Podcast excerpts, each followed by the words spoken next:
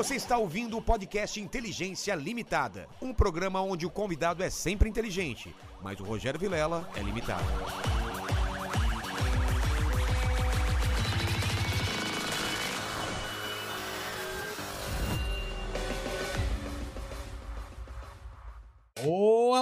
Olá, terráqueos, como é que você tá? Eu sou o Rogério Vilela e está começando mais um Inteligência Limitada, o programa onde você já sabe a limitação da inteligência acontece somente por parte do apresentador e do carinha que fica controlando as câmeras, vulgo mandíbula. Não é pequeno mandíbula, Às vezes. porque eu sempre trago pessoas mais interessantes, mais inteligentes e com a vida muito mais espiritual do que a nossa Isso é verdade. né?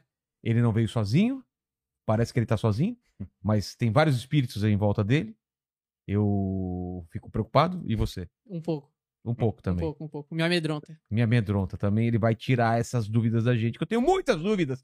Muita gente pedindo para trazer um espírito aqui há muito tempo e conseguimos. E vamos ver se ele sana todas as nossas dúvidas. Ok, Mandíbula, como o pessoal do chat participa com perguntas e jabás. Cara, é muito fácil. É só mandar o seu superchat. Os valores já estão fixados no chat da live. Inclusive, já tem superchat rolando aí.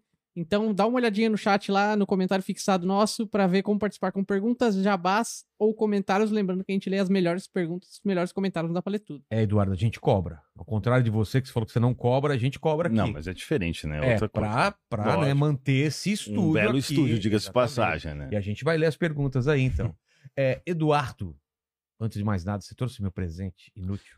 Trouxe, nossa. Não, então, não sei se é inútil, tá? Porque. Tem que ser inútil. Por favor, Pra você, mandíbula, pra pega mim- lá. Eita. Não, eu trouxe os presentes pra você, né? Tá, tá. A sacola. Ô, caramba, quanta coisa, velho. É, que na... Peraí. Ó, primeiro eu trouxe aqui uma camisa da loja. Tá. Duas, na verdade. Tamanho G. É, eu só não vim vestindo ela porque não cabe em mim, mas, Tá. mas é legal.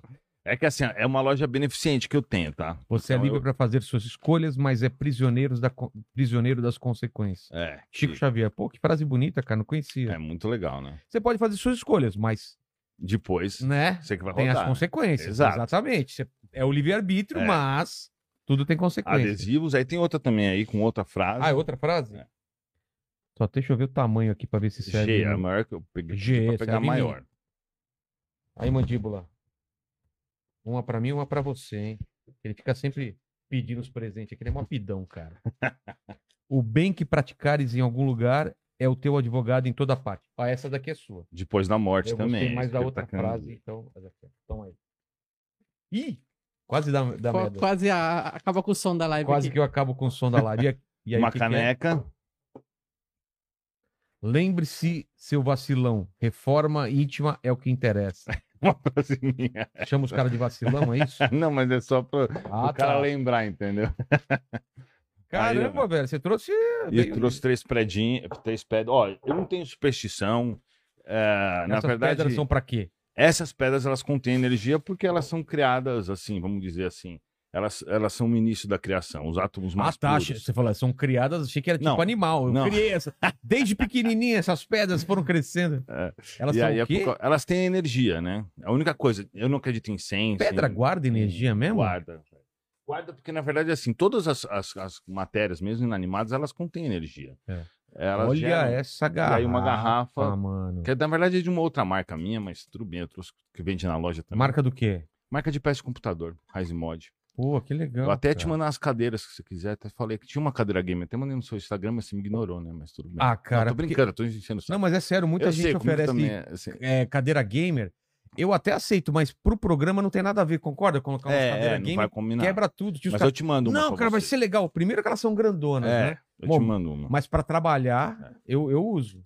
É uma marca Mandíbula de daqui a pouco vai pedir também, cara. É, ah, eu também quero.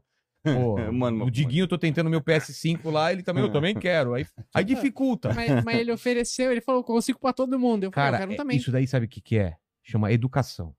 A pessoa fala assim: não, consigo pra você também, mas é só tipo, é educado. Não, Não, é não, que ele não, não. vai conseguir Uma também. coisa é ser educado, outra coisa é mentir. São Não, coisas não é diferentes. mentir, é ser educado. Seu pai não falava assim, na volta a gente compra? É, o mas Naval- ele- Alguma vez comprou? Mas ele estava me ludibriando, é diferente.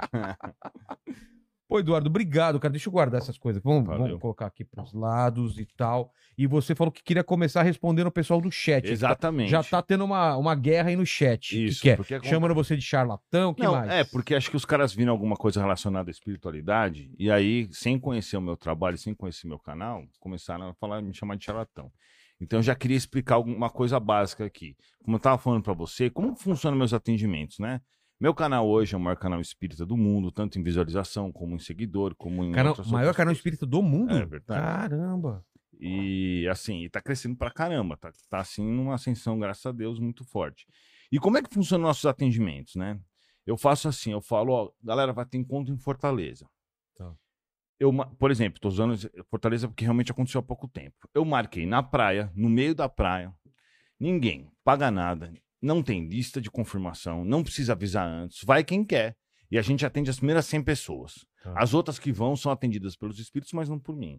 Aí distribui uma senha, a galera fica na fila, ela não dá nem o nome dela. Quando elas chegam para ser atendida por mim, primeira coisa que eu falo para ela, antes dela falar ah, é um recado dos espíritos. E o recado sempre tem a ver. Sempre tem a ver, e uma coisa que não teria como eu saber. Então, por exemplo, pode falar do relacionamento, pode falar do trabalho, pode falar, por exemplo, esses dias tinha um cara que estava indo tomar bomba, e aí os espíritos falou assim: ele não, você não pode tomar bomba. O cara tomou um susto, porque ele não tinha falado nada pra mim. E eu falei isso, né? Então sempre tem, são recados que têm a ver com a vida deles. E eu, pessoas que eu se- não conheço. Mas você vê um cara bombado. ah, não, sim. Aí é, Não. é, esse exemplo. Pode ser. Por exemplo, assim- dele falar, eu, eu acreditaria. mas você falar assim- pra ele que é magrelo desse jeito. Né? Mas, por exemplo, sempre fala, principalmente de questão familiar, de filhos, não tem como saber se a pessoa tem filho É. ou não, de empresas. E aí o que, que eu fiz? Como eu sabia que eu ia começar a participar desse podcast, porque na verdade, eu não tô nem aí se os caras acreditam ou não. O problema é deles. Se os caras não querem acreditar, mano, os caras que se dane. Mas como eu sabia que eu ia começar a participar de podcast, o que eu fiz no último encontro que eu fiz foi em Goiânia, eu falei pro meu pessoal, vamos pegar testemunho das pessoas. Porque é importante a gente ter pelo menos uma referência. Eu tenho É. vários testemunhos, né? E aí, no último encontro, a gente fez até anoitecer, porque depois anoiteceu, nós pegamos uns 40 depoimentos. E 100% deles a pessoa fala: Ó, eu cheguei lá e ele falou coisas que não tinha como ele saber. Eu nunca conversei com o cara na vida e ele falou coisas que não tinha como ele saber. E isso tá num vídeo no meu canal, Espiritismo Raiz. Pode Você olhar lá. mostrou aqui antes. É, eu mostrei pra E- você. E, e você acha o seguinte, que o problema é, é- tá, tá mal visto porque muita gente cobra. é? Exato, eu vou chegar nessa parte. Ah, tá. Desculpa aí que eu falo demais, eu posso Que terminar aqui cara, estamos só esquentando aqui. Então é o seguinte. Aí, outra coisa que acontece muito é que todas as pessoas que vão nesses encontros saem sem a dor. Se elas estão com dor, elas saem sem a dor. Embora muitas vezes algumas delas voltem, porque elas não têm o mérito para receber a cura. Nesse caso que eu te mostrei de Goiânia, um cara que foi que tinha ido no encontro em Brasília umas- um mês antes, ele foi ele foi curado de um problema no joelho, ele tá aí nesse vídeo. E ele fala, meu, nunca mais senti dor. E nesse mesmo vídeo tem umas 4, 5 pessoas que falam que estavam com dor e que realmente a dor sanou na hora que eles chegaram lá, antes de falar comigo.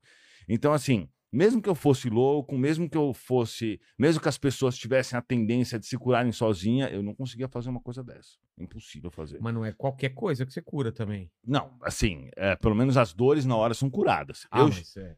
Aí, Câncer, aí eu vou. Não, mas coisas. muitas pessoas já foram curadas com o meu tratamento. É muita, mesmo? muita, mas muitas não. E aí eu tenho uma cirurgia espiritual que tá lá no YouTube, que as pessoas fazem, que é gratuita, obviamente, para fazer à distância. A pessoa nem precisa me falar, ela vai lá no YouTube e escreve Cirurgia Espiritual, Espiritismo Raiz, ou Eduardo Sabag. E aí ela segue o procedimento que é feito e muitas pessoas, se- você ler lá, você vai ver que uma galera foi curada de um monte de coisa. Porque E- depende muito da fé da pessoa, da. Depende do mérito da pessoa. Né? Mérito? Ah, às vezes a pessoa tem que passar por aquilo e a gente vai falar sobre Ah, isso. tá. Aí que entra a isso. expiação, né? Tá. E aí a, a- a pessoa passa por isso. Mas o que acontece é que nos meus encontros Aliás, quem der dislike nesse vídeo aqui vai, Vai. passar por expiação. vão puxar o pé durante a madrugada. Exatamente. Vai tomar então, ó, puxada se de fosse pé. você já dava like aí. Você não quer. Deixa o like. Você gostaria de, de passar pela possibilidade. Você tá dormindo e sente uma coisinha puxando o seu pé. De maneira Nem alguma. a pau, Se velho. tiver com o pé descoberto, então, aí É. Não, mas é, eu acho que o espírito só puxa quando o pé tá descoberto, né? é mais fácil, tá ligado? É, E eu Ah. durmo sem cueca às vezes, cara. aí você, você deixa. Aí que tá, você deixa alguma coisa descoberta. é, é mais perigoso. Eu tinha medo quando era criança, cara. Eu dormia tudo Eu tinha fechado medo assim. também. também, eu morria de medo. Mas eu não era de espírito, era de demônio. Eu achava que o demônio ficava debaixo da cama, cara. Hoje em dia a molecada não tem mais medo do diabo debaixo da cama, porque a cama é box, né? Então não cabe o demônio. Já não cabe o É, demônio, é. tem que vir de outro lugar. É. Aí, Então, o que acontece? Todos os meus encontros são gratuitos. E aí eu já quero deixar claro uma coisa, porque tem gente que, ó, eu já vi gente falando isso também. Porque olha meu Instagram, que tem porte, que tem lanche, que não sei o quê. Porque eu realmente tenho grana, porque eu sou empresário. Então, tipo assim. Não vem antes- daí o seu Não, dinheiro. não vem nada. Zero, zero. Eu sou, tipo, um- eu ganho muito dinheiro, ganho mais 500 pau por mês. Tenho empresas no Você mundo inteiro. lancha? Tenho lanche. Chama nós pra, tem um- pra dar um rolê. Fechou? Não, é que ontem a mulher escreveu assim. Não, mas fechou, porque a gente tem que Lógico. cobrar ao vivo Com aqui. certeza, Acabamos de Quando falar isso e eu já tá tô. lá em Balneário Camboriú. Fechou, fechou lá esses tempos, caramba. Ô, caramba. Fique à vontade, tem uma casa lá. Ó, aí, mas é o seguinte, é, porque eu vi ontem uma mulher falou isso, falou assim, ah, pra mim esse cara não pode ser espírita, porque ele tem uma lancha, ele tem um Porsche, ele tem não sei o quê. Porque tem aquela ideia do- do- É. da pessoa desapegada. O total, cara tem que né? ser pobre. Não, É. tipo, eu não posso ganhar dinheiro e ter minhas coisas, sendo que eu, eu não tenho nada, não tem nada a ver com espiritismo. Então, como que funciona nos meus atendimentos? Tudo é de graça. Tá. Eu não sou Márcia Fernandes. Nem aceita doação. Nem aceito doação. Tá. O que eu vou fazer depois com doação é um outro projeto que depois, se quiser, eu Tá comento bom. aqui. Mas não vai ser pra mim o dinheiro. Ok. Márcia Fer... Não sou Márcia Fernandes, não sou Spock House, não sou Vandinha que cobram. Eu não cobro porque eu acredito que os espíritos superiores não trabalham com quem cobra, porque eles não precisam de grana. Então, obviamente, quando você cobra, você seleciona, tipo, pra você tudo bem, pra você É. não. E isso tá errado. Tá lá no último capítulo do Evangelho, penúltimo, no capítulo 26, que ele fala Jesus mesmo fala, né, pros apóstolos, ó, vocês vão sair por aí, vocês vão curar a galera, vão tirar os demônios, vão fazer as coisas, mas vocês não vão aceitar nada. Então, essa é a questão. Então, eu não cobro por causa disso. Então, eu não posso classificar. Infelizmente, tá cheio de espírita, picareta, que cobra, né?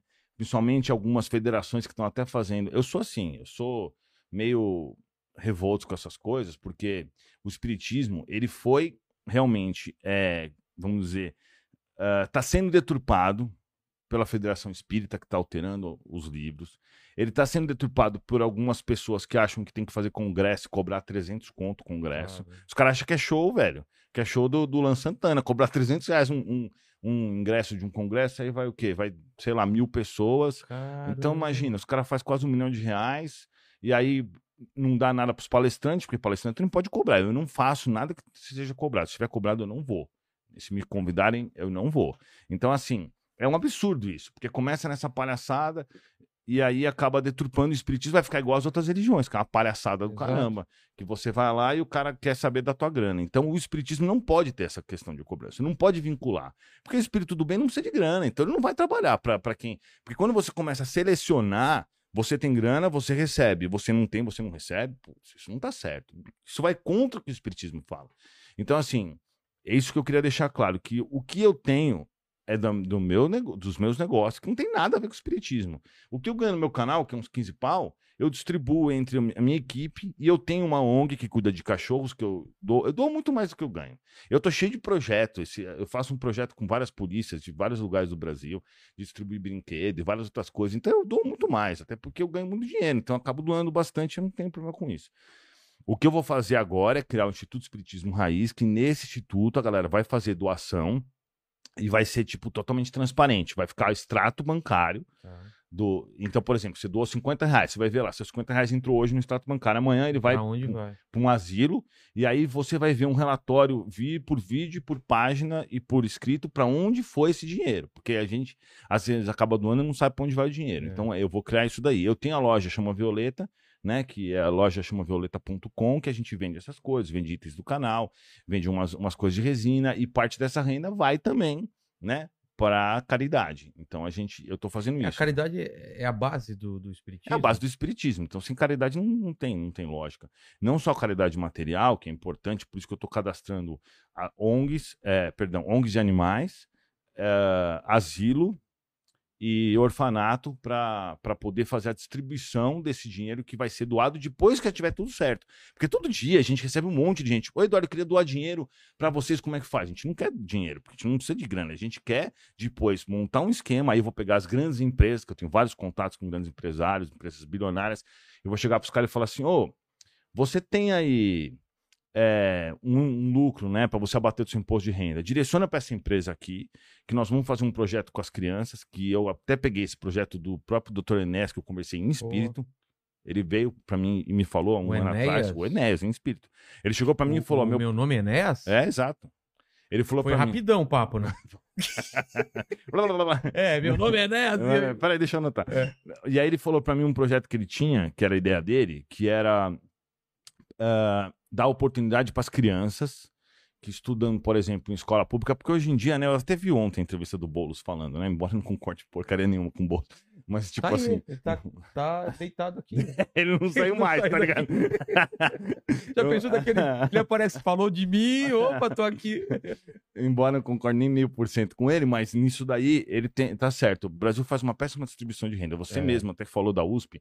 Hoje em dia, quem estuda em escola pública, quer dizer, quem estuda na- nas faculdades é só elite, só o É. rico que vai pra USP. Se não for por cota, o cara vai por porque. Então é ridículo. A gente É. paga imposto que os caras roubam pra caramba Pra e o gente que, que rouba. precisa. E vai pros Playboy. Eu É. sei porque eu conheço um monte, né? Eu sou de São Paulo, né? Eu moro- Eu hoje em Camboriú por opção, mas eu sou daqui.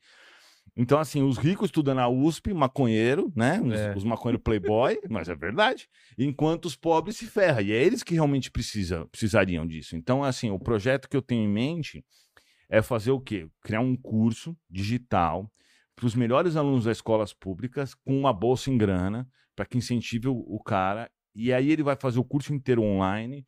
E no final do curso ele vai fazer provas físicas para não ter um golpe, né?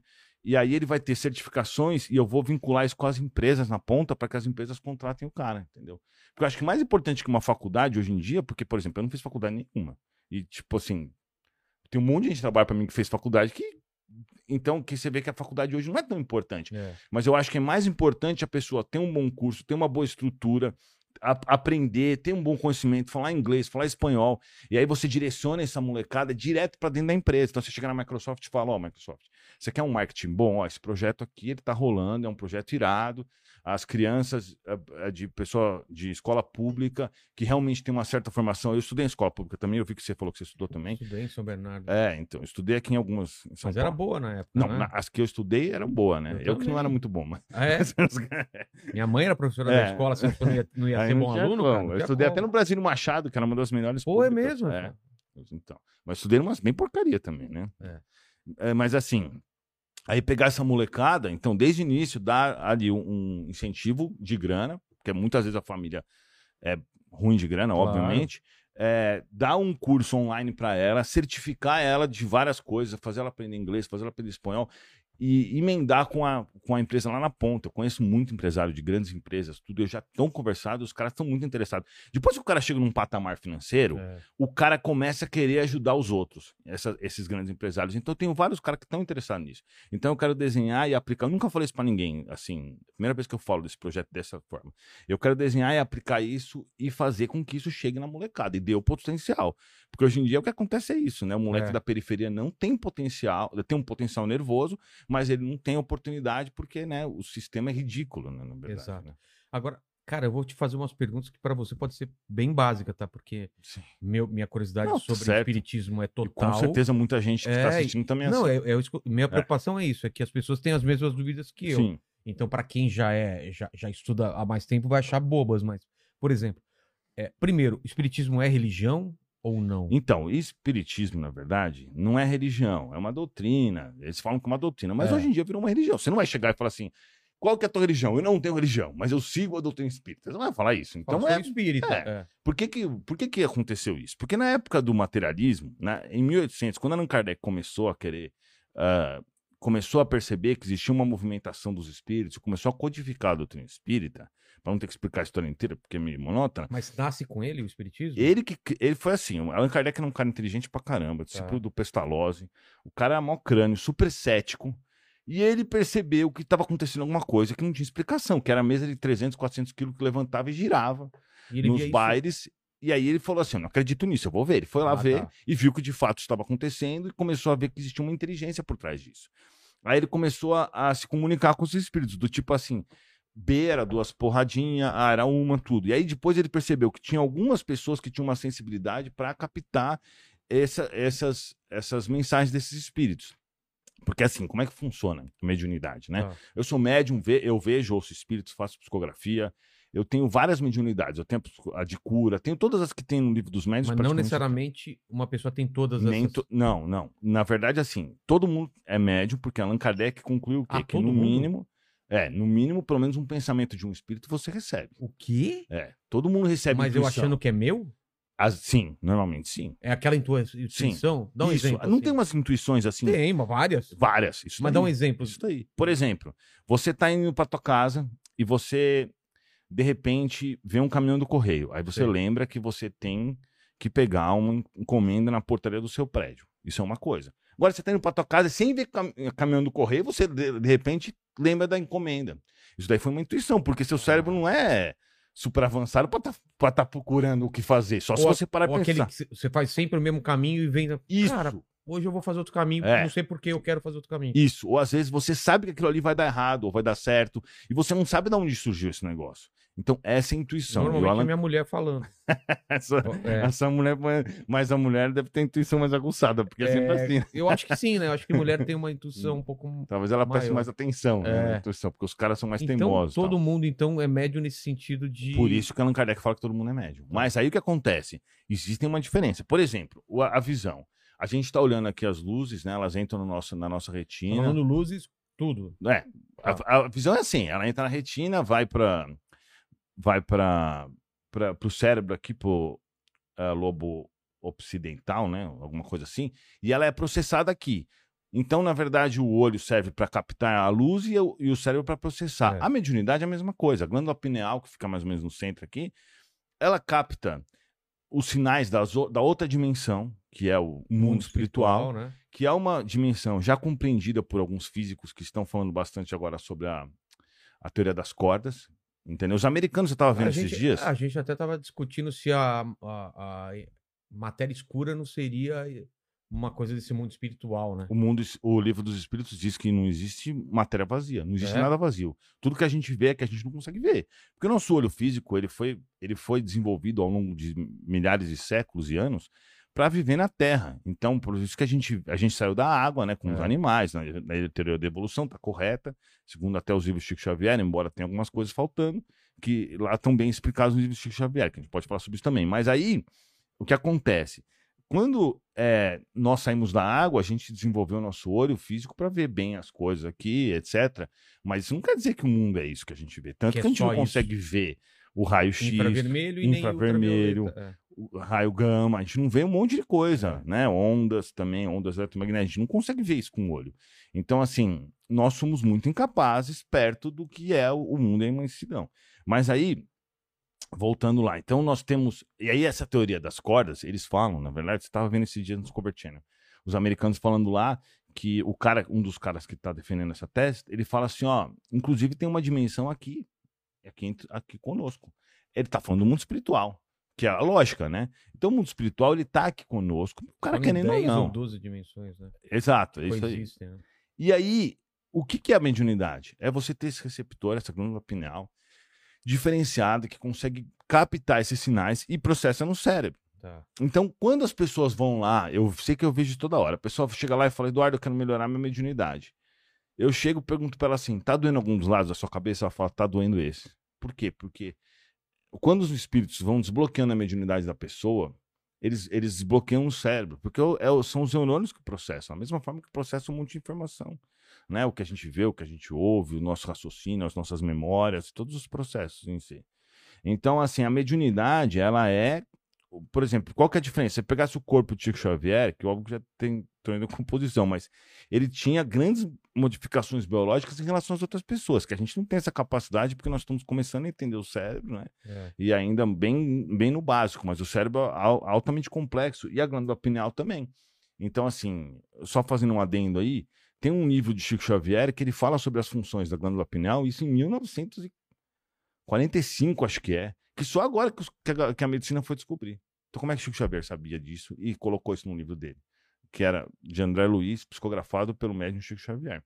Né? Inclusive, tem americanos estudando esse livro, porque eles falaram, como que o cara conseguia saber disso há 50 anos atrás, 60, 70 anos atrás, e só agora isso foi descoberto, que de fato essa glândula pineal tem tais funções que estavam descritas naquele livro. Então você vê que é o seguinte, o cara pode chorar, pode falar o que for, espiritismo, mano, é a razão. Eu sou um cara super cético. Eu não acredito em nada que não tenha lógica. Comigo não tem pozinho mágico, não tem essas coisas. Eu não sou um cara burro. entendo de qualquer assunto, a gente pode falar que desde menstruação até combustível de avião, estudei pra caramba um monte de coisa. E eu falo pra você, o espiritismo tem lógica. Senão eu nunca seria espírita, espírita, né? Então quando eu conheci o espiritismo, eu fiz essa primeira pergunta, falei assim, putz, vai ser igual todas as outras religiões. Os caras vão falar coisa que não tem sentido. E até hoje não contém nenhuma contradição dentro da doutrina espírita. Mas dentro da doutrina espírita, como que entende o mundo material versus o mundo, mundo espiritual? Tem uma membrana que separa, tipo numa, né? Uma coisa que separa as duas. Ótima e como pergunta. você acessa isso? Acontece o seguinte: o que, que a gente entende? Né? O que eu, eu vivo muito mais no mundo espiritual do que no mundo físico, porque eu converso o tempo inteiro, por exemplo, com meu mentor. Meu mentor, que é o apóstolo Pedro, que trabalha, que Jesus mesmo, né? Ele me auxilia o dia inteiro, com várias outras coisas. Na verdade, eu, eu vivo cercado de espíritos. Todos nós temos um mundo espírita, né? Mas no meu caso, como eu tenho essa missão dentro do espiritismo, eu tenho esse suporte maior, né? E eu vou te fazer uma- um, um raciocínio. Vamos pensar Tá. o seguinte: o mundo espiritual ele é muito mais desenvolvido do que o mundo material. O mundo material ele é apenas uma uma prova. Ele é como se fosse assim: você estuda e você vem para cá fazer a prova. Por isso que ele tem tantas dificuldades, tantos problemas, tantas ah, questões que o cara pode se, se ferrar ou não, né? Mas o mundo espiritual é o mundo verdadeiro. Tanto que, num livro de Chico Xavier, que eu acho que esse é de 1942, Nosso Lar, ele falava lá sobre eh, televisão de LED, ele falava sobre telefone, sobre coisas que não tinha como um cara que morava no interior lá de Minas Gerais imaginar uma coisa que nem existia ainda. Porque estavam nos Estados Unidos começando a desenvolver uma TV de tubo que era o tamanho dessa mesa. Para poder ter uma imagem meia boca. E o cara já estava falando de TV de LED e de, de comunicadores que como se fosse um celular. Então, assim, o mundo espiritual, ele é o mundo real. O mundo físico, ele é uma cópia mal feita, vamos dizer assim, não é que mal feita, mas É um reflexo. um reflexo para que você venha para cá viver as suas experiências. Então, você é um espírito. Você Tá. está vindo para cá viver experiências no corpo físico com o intuito de duas coisas. Bom, posso começar desde o início? Claro. Aonde que está a criação nes- nessa história, né? Nós somos criados do átomo ao anjo. É o que fala o livro dos espíritos. Ou seja, nós começamos a nossa caminhada como, como um átomo. Então, cada, um, cada átomo dessa minha unha, que está suja, inclusive, cada átomo desse vai ser um humano como nós um dia. Tá. Então, tudo está em evolução no universo que nós, nós vivemos. Tudo, entendeu? Então, assim, cada um respeitando os seus limites naquele momento. Cada célula do seu corpo, um dia, vai ser um organismo como nós. Um, vai dominar um organismo inteiro biológico como o nosso, né? Cada planta está também numa fase evolutiva. Então, esse é um processo, quando Deus nos cria eh, simples e ignorantes, a gente vai realmente vivenciando eh, diversas. Isso quem fala é Chico Xavier, na verdade, e, Allan Kardec pelos seus livros, né? É óbvio que os espíritos me dão ba- bastante coisa diferente, nova sobre isso, mas a, a, a base é a mesma. Ah, então, nós, nós, nós fomos criados simples ignorantes e viemos na evolução. Então, a gente passa do reino mineral, depois a gente passa para o reino vegetal, depois a gente passa para o reino animal, depois a gente passa para o reino hominal, depois a gente começa a evoluir a ponto de chegar, por exemplo, no anjo, que seria a evolução de Jesus, né? Tá. Jesus chegaria no anjo. Então, esse processo todo, ele demora quintalhões de anos. Não vai ser na Terra esse processo. E o nosso, nós estamos no, no- quando a gente adentra, quando a gente está, vamos dizer assim, no mundo mineral, ah, nós vamos passar, por exemplo, essas pedras aqui. Por isso que eu falei que elas contêm energia, porque elas elas estão muito próximas da criação e elas têm uma energia muito pura. Então, é, como várias coisas na natureza tem, a madeira também tem, etc. Cada uma coisa tem. Não, por, por que, por exemplo, você vai num parque, você gosta de ir num parque? Ou ir na praia? Sim, sim.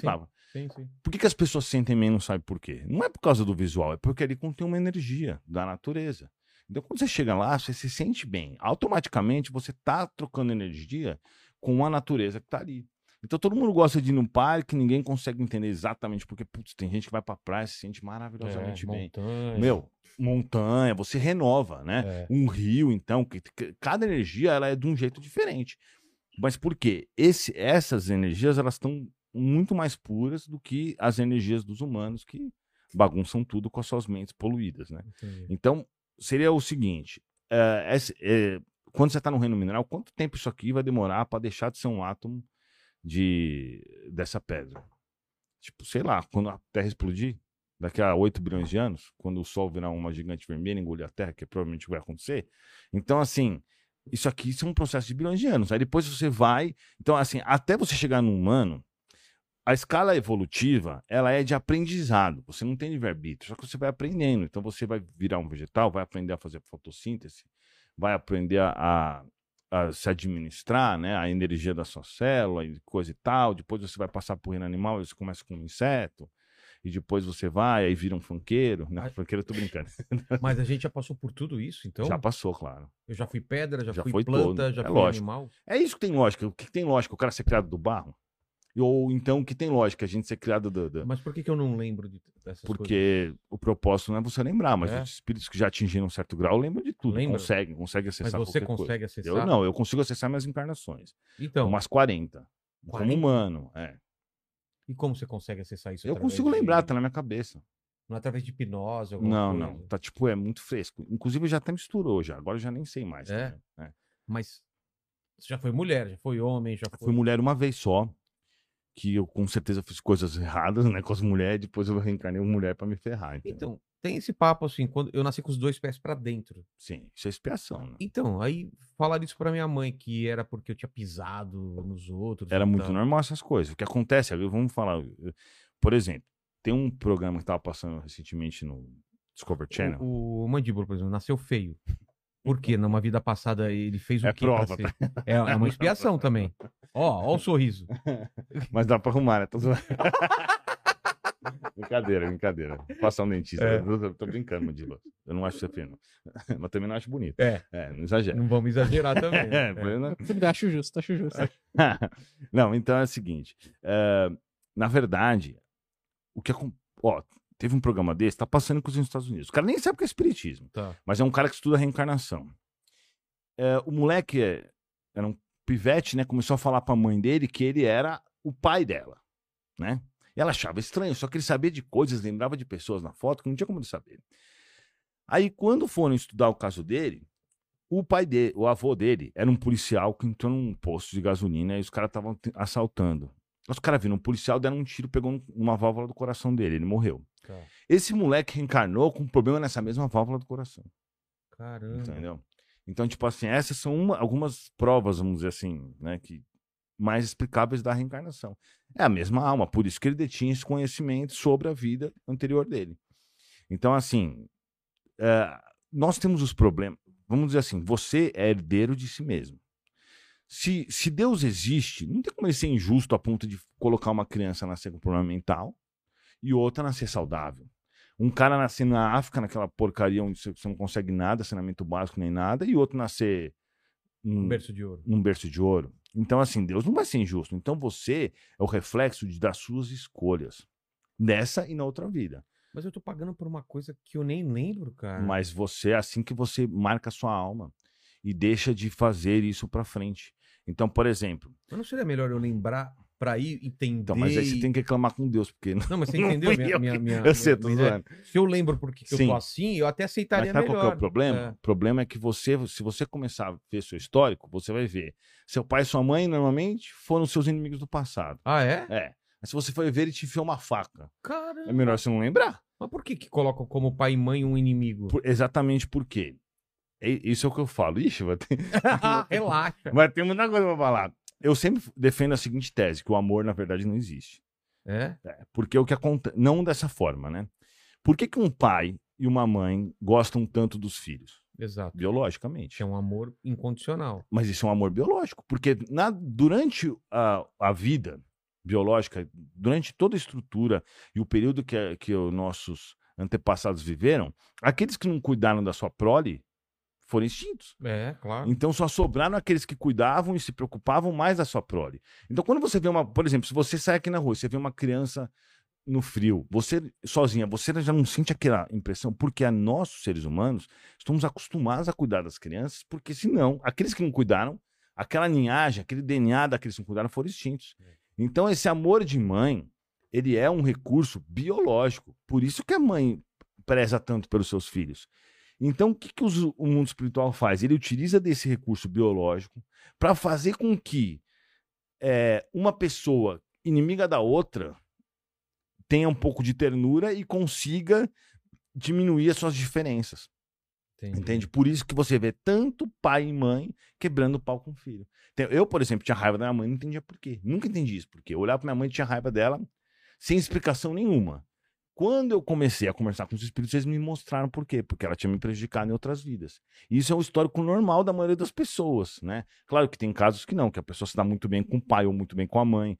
Então, assim, essas relações familiares, elas servem realmente para a gente se, se ajustar entre entre nós. Entre... Mas aí não vira justificativa, por exemplo, Suzane von Richthofen usar um argumento desse? Não, mas Matei é... meus pais porque no passado eles Sim, foram. mas aí, mas aí isso não adianta. Entendeu? Sim, eu entendi, mas é, no caso dessa. A dessa evolução mina, não mina é acontece.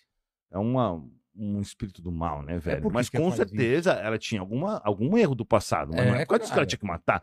Não, não, nada Não é se assim justifica. resolve. Não, Ah, tá. nada se justifica. Por, com certeza, ela, tenha, ela tinha algo a se ajustar com os pais dela, mas não é matando, né? Porque ela já comprovou agora que ela é uma pilantra do caramba, que, É. uma assassina psicopata que manipula todo mundo, né? Inclusive, sempre perguntam sobre isso, né? Se ela realmente é quem parece, porque agora ela fica se fazendo de santinha, né? Mas óbvio que não é. né? Mas assim, tem gente que acredita. Mas o fato é que, com certeza, esses casos assim é porque eles tinham essas diferenças do passado. Não que ela não seja capaz de matar outra pessoa, claro que é. Mas ela matou o pai e mãe porque ela devia sentir essa raiva que vem do passado. Só que o certo era o quê? Ela se ajustar e não sentir essa, essa raiva e não fazer isso que ela fez. Entendeu? Então, tipo assim, as, as por exemplo, você pega uma alma do mal como Hitler. Como é que você vai colocar um cara desse na reencarnação se ajustar? Então. Você coloca ele como criança. Quando ele é criança, ele está acessível a receber novas informações. Você não adianta você pegar um cara desse e colocar como uma. Por isso que existe a infância, né? Nos planetas mais evoluídos, a infância não existe porque não tem essa necessidade. Mas aí você pega, você não vê aquelas crianças de três anos que o moleque é um capeta. Você É. nunca viu isso? Tá cheio de, de criança assim. Três anos, não teve nem tempo. Porque o que, que a ciência fala, né? Que na realidade você é uma mistura entre o seu gênio, do seu pai da sua mãe, ah, o seu conhecimento nessa vida, o ambiente onde você viveu e as informações que você recebeu no, no ambiente onde você viveu. Aí você pega dois gêmeos do mesmo óvulo, do mesmo, mesmo material genético, tem o mesmo DNA, e você vê duas pessoas totalmente diferentes, porque a alma já pré-existia. Então, quem está realmente habitando aquele corpo é uma outra alma, não é, uma, não é a mesma coisa. Existe um que a mais que, que acaba sendo muito importante. Por exemplo, o Einstein.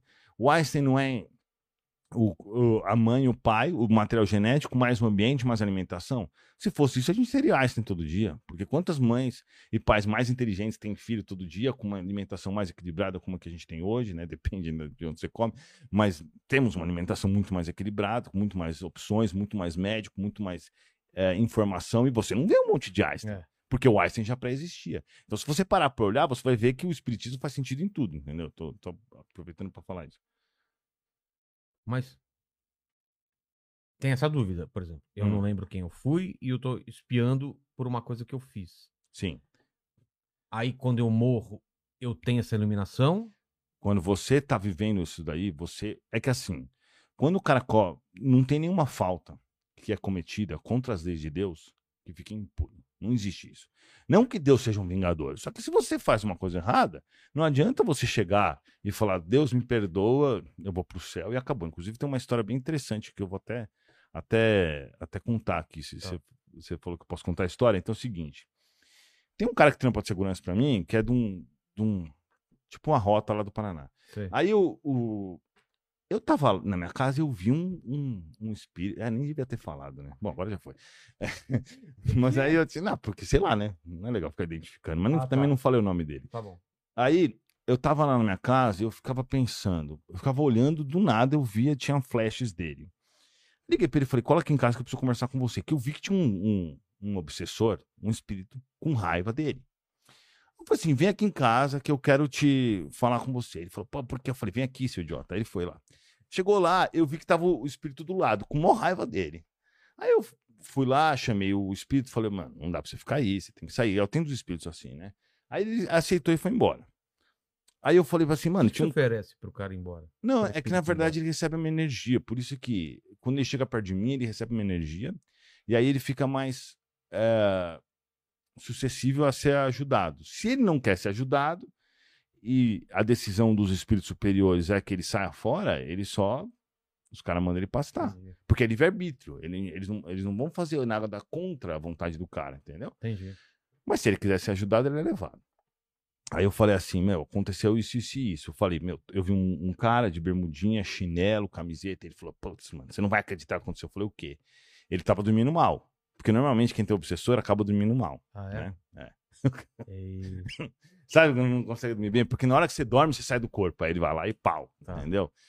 Aí tudo bem. Aí ele, ele começou a me contar que ele chegou numa situação que os caras, os bandidos estavam morrendo, né? E aí a hora que ele chegou, o cara tava morrendo. Aí o cara tava, Deus me perdoa, me perdoa. Mas o bandido tinha feito um monte de coisa absurda, né? Na É. hora ele quis dar, dar um bônus, né? Tipo, me perdoa, Deus, que vai pro céu, né? O cara tava todo balhado morrendo. Aí ele chegou e viu que o cara tava falando isso, virou pro cara e falou assim: Eu te perdoo, filho, pode ir. Aí o cara falou, tá bom, e, e morreu. Ele falou, o cara fez, ah, morreu. Porque, É? é.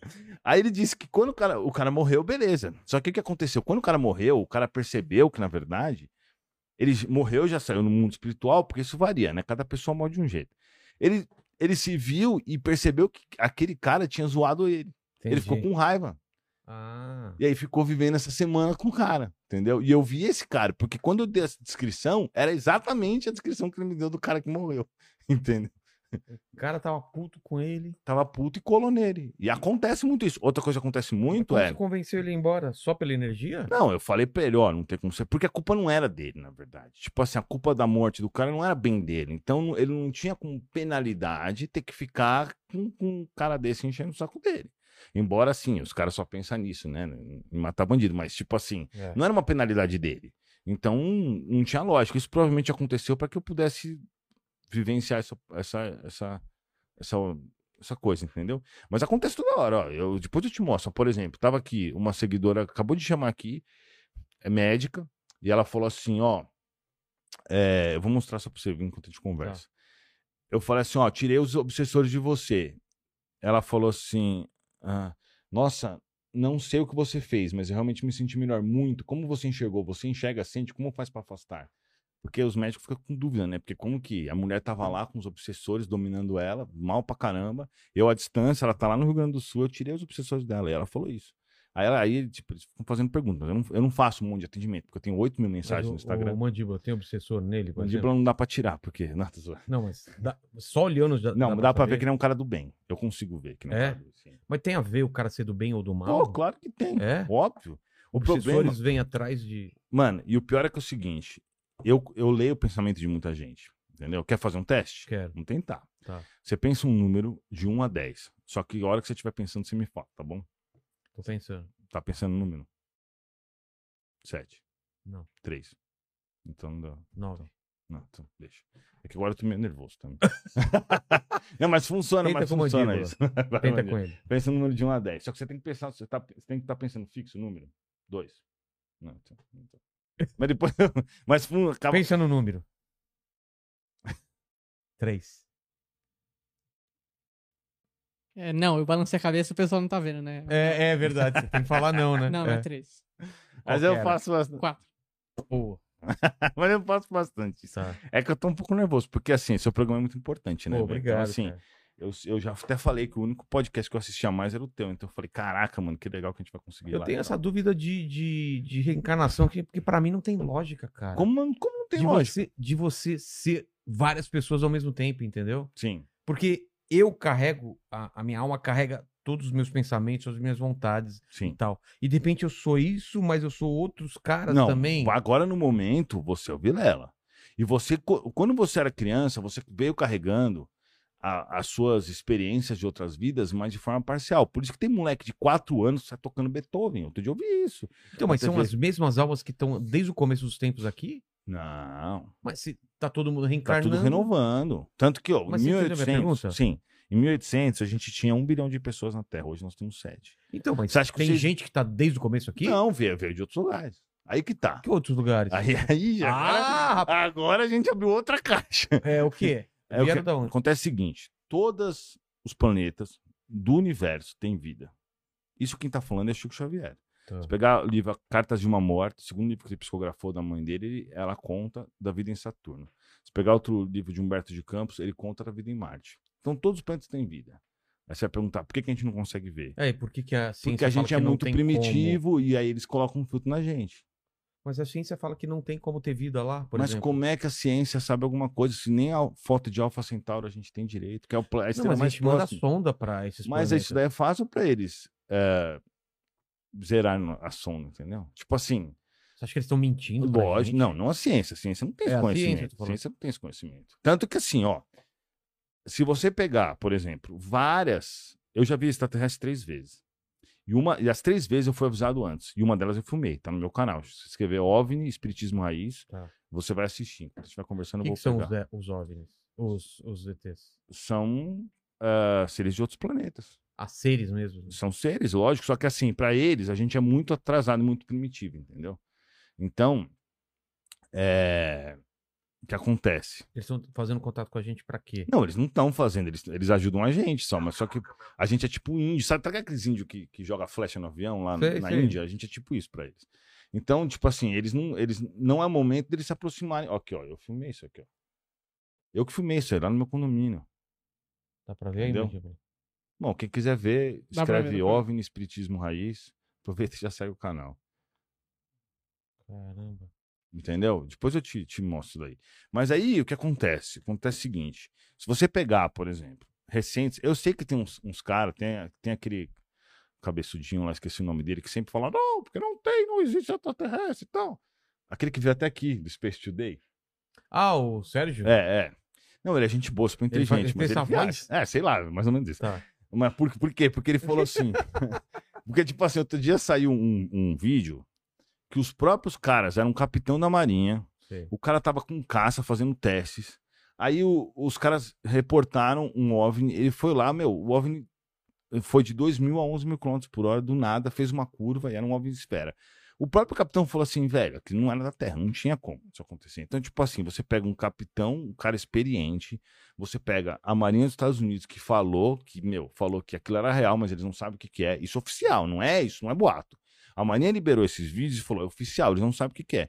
Então basta um vídeo desse pra você já não. É. Pra você já falar, não, a gente não tem nada que faça curva. Porque assim, o que a gente tem hoje, a gente voa assim, né? É uma queda controlada, é propulsão, tudo. Não tem nada que faz assim. Se fizer assim num avião, todo mundo morre a 11 mil km por hora. Não tem condições, né? Então a gente não tem essa tecnologia nem de longe, e, e é tecnologia para tipo dois mil anos, ou mil anos que seja. E tem vários relatos desse, oficiais, listrados pelos exércitos, pelas marinhas e do mundo inteiro.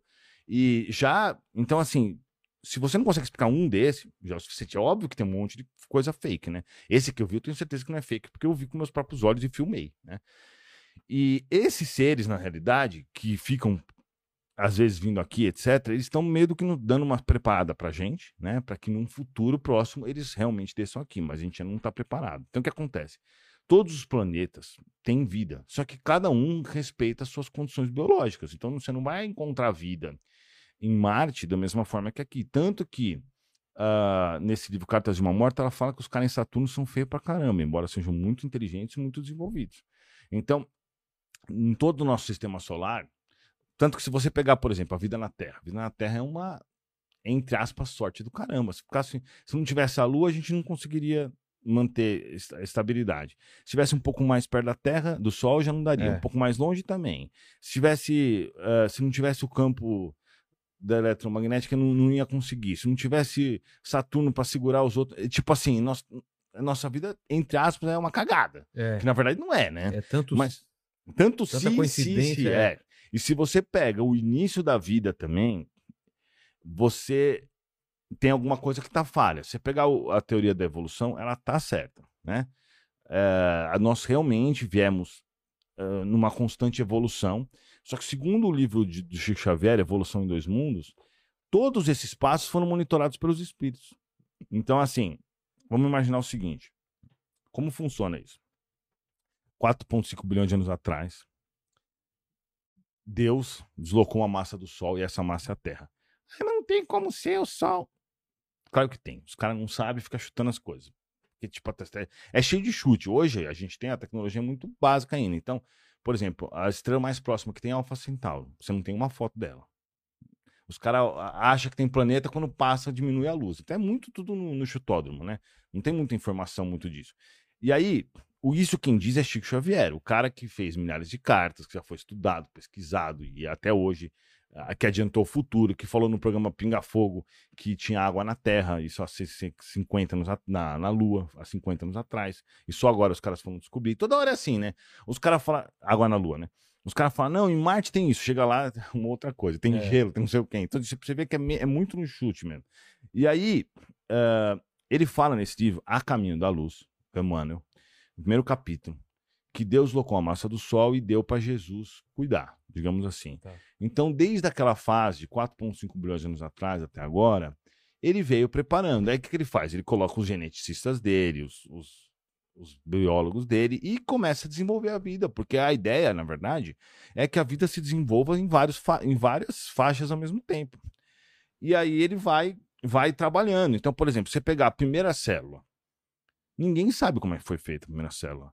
Os caras fizeram experimentos, dois irmãos americanos lá, que existiam realmente proteína, que essa proteína tinha aminoácidos que poderiam se tornar uma proteína, mas daí uma proteína se tornar uma célula, um organismo extremamente complexo, isso daí é uma coisa, tipo assim, que não tem lógica, não, não acontece do nada. Então, óbvio que as primeiras células foram implantadas por alguém. E aí depois foi se acompanhando, coisa e tal.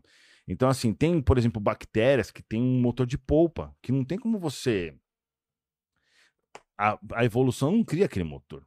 Entende o que eu quero dizer? Tipo assim, se você pega um.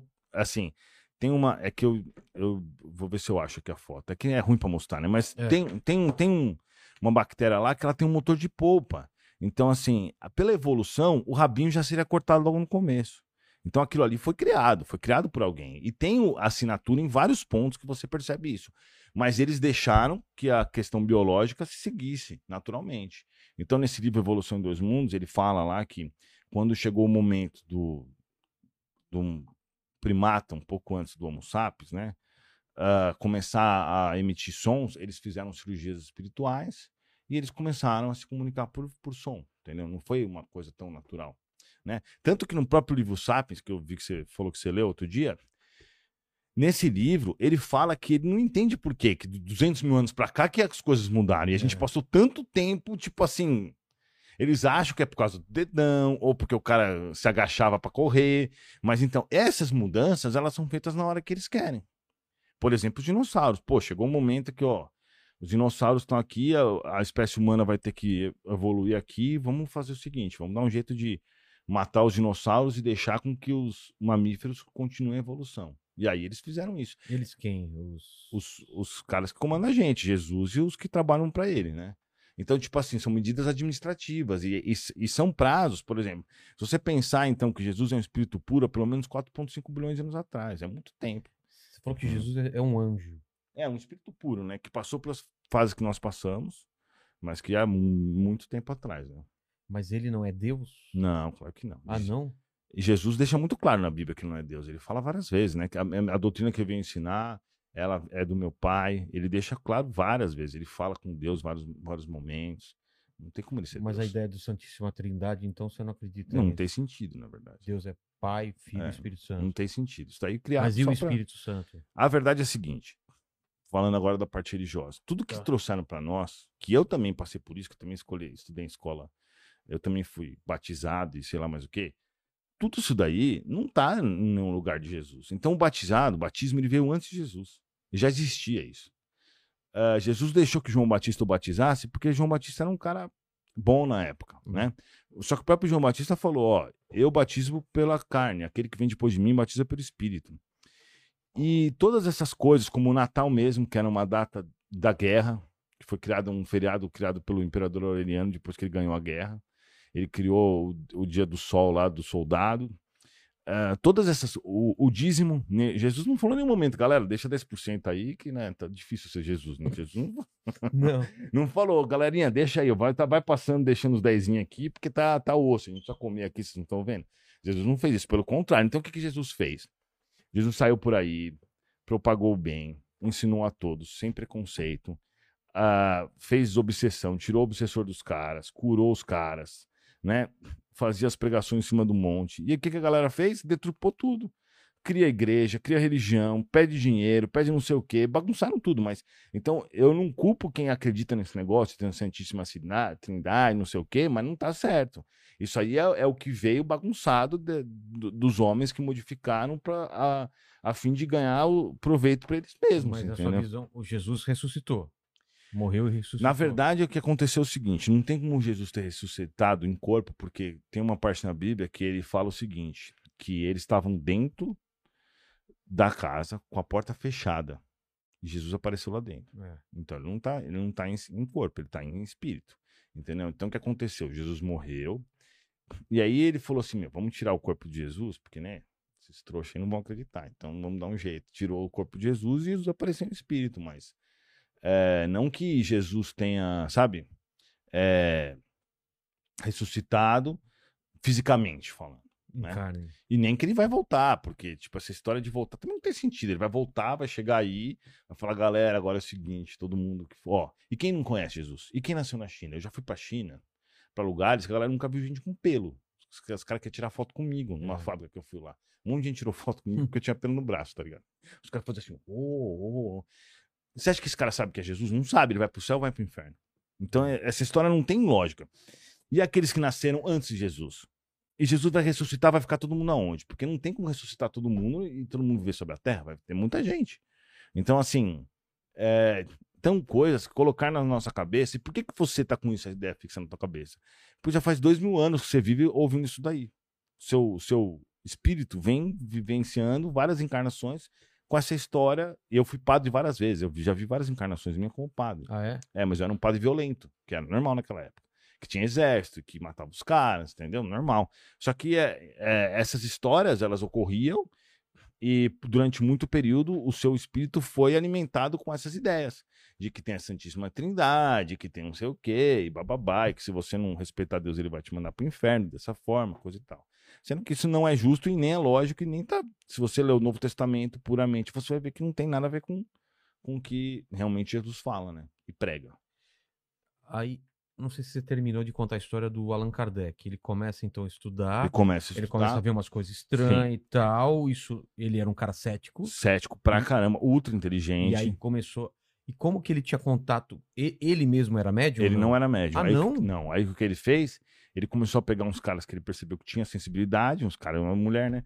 Mulheres também, e começou a, tipo assim, ele pegava aqui, fazia uma pergunta, pegava a resposta de vários e cruzava as respostas para ver se realmente eles estavam pegando a mesma coisa. Entendi. E de fato, tem. é, isso é normal na mediunidade, né? É, tipo assim, o- as pessoas psicografarem coisas diferentes. Por exemplo, Chico Xavier psicografava ao contrário, em alemão, em japonês. O cara fez psicografia em japonês ao contrário, um negócio assim. Como que um cara que, É. que meu, não tem. tipo, Essas coisas eu nunca, nunca entendi a lógica do negócio. Ah, eles, É. É, o, lance de psicografar, você falou que pode conversar, ver, eu psicografo ouvi- também. psicografar. O que, que você sente quando você está psicografando? Qual que é Então, a tem três tipos de psicografia. Tem Tá. uma que você ouve, tem uma intuitiva, que você psicografa pela intuição, que tende a ter mais erro porque você está sendo intuído. Você pode Tá. misturar com o seu pensamento. Entendi. Tem outra que você vai ouvindo o que o espírito está falando. Basicamente é isso, né? E tem outra que o espírito pega a sua mão e realmente psicografa. Com... Eu faço as três.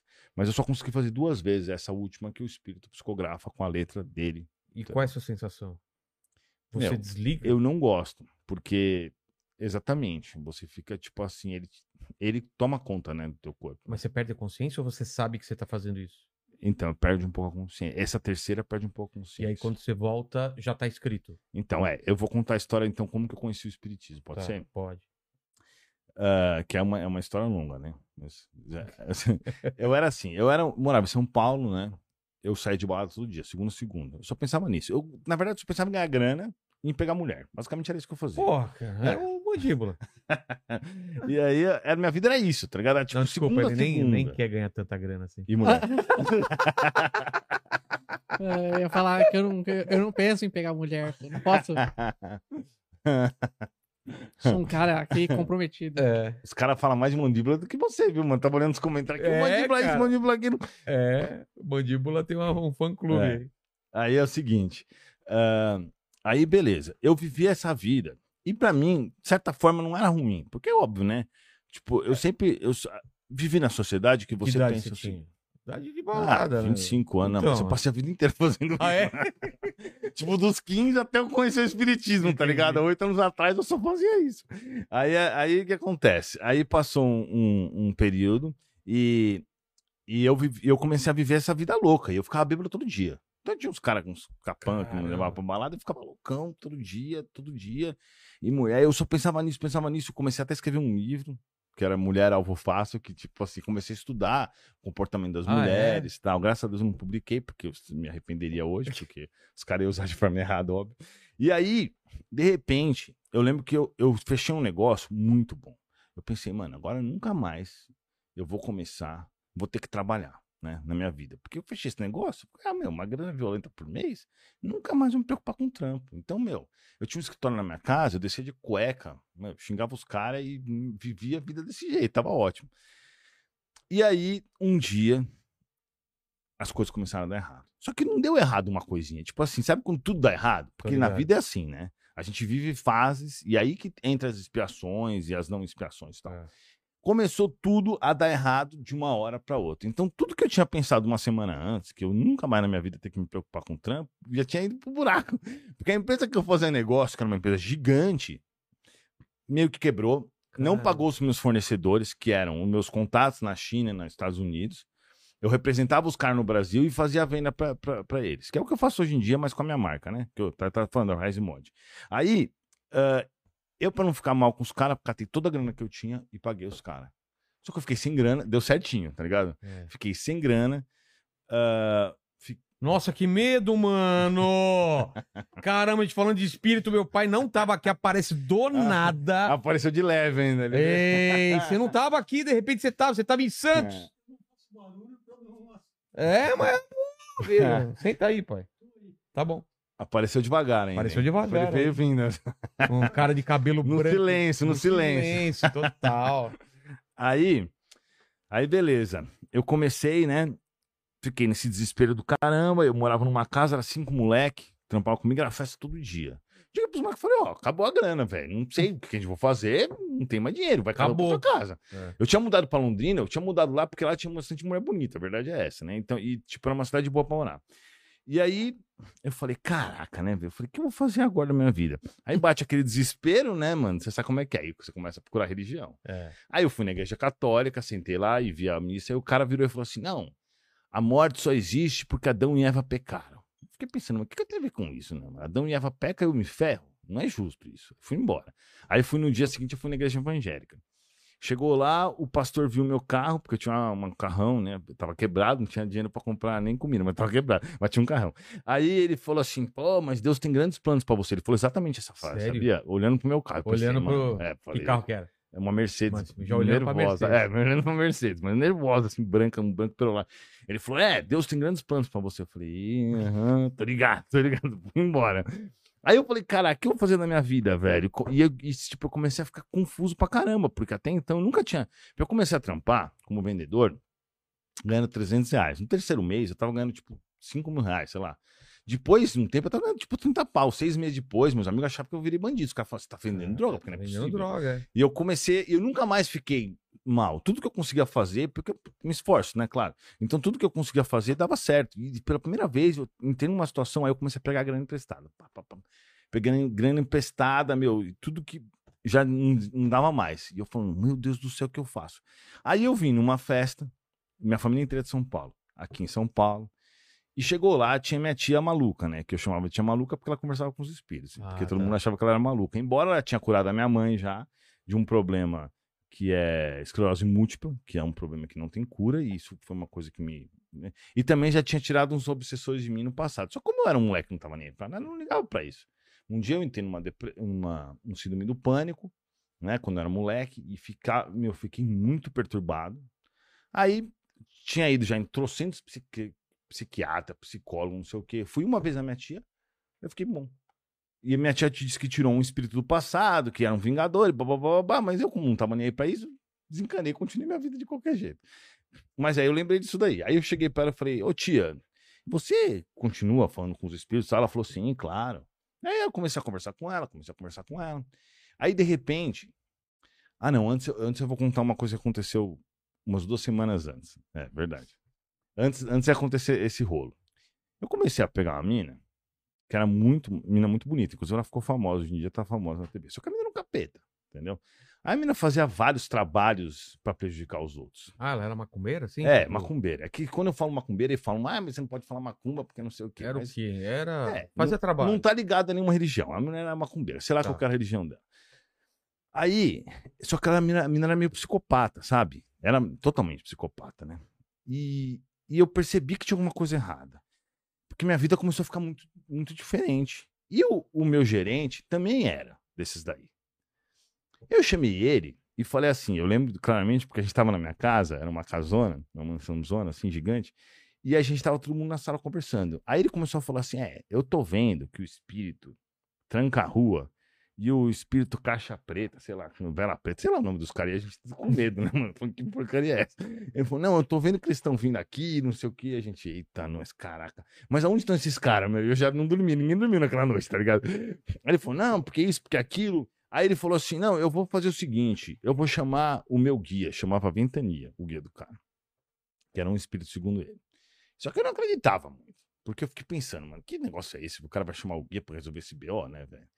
Aí ele, o guia dele falou assim, ó, vocês têm que jogar sal grosso pela casa, porque a mina tá fazendo coisa contra vocês. Hoje em dia, Caramba. eu não acredito nessas coisas de sal grosso. Mas naquela época a gente acreditou. Entendi. Tá com sal grosso na casa inteira. Os caras queimaram o motor da piscina. tá? Tanto sal grosso? Sal- Os caras, o motor da piscina tava funcionando. Por quê? Porque já tacaram sal grosso. Parecia a praia, o negócio tava salgado a piscina.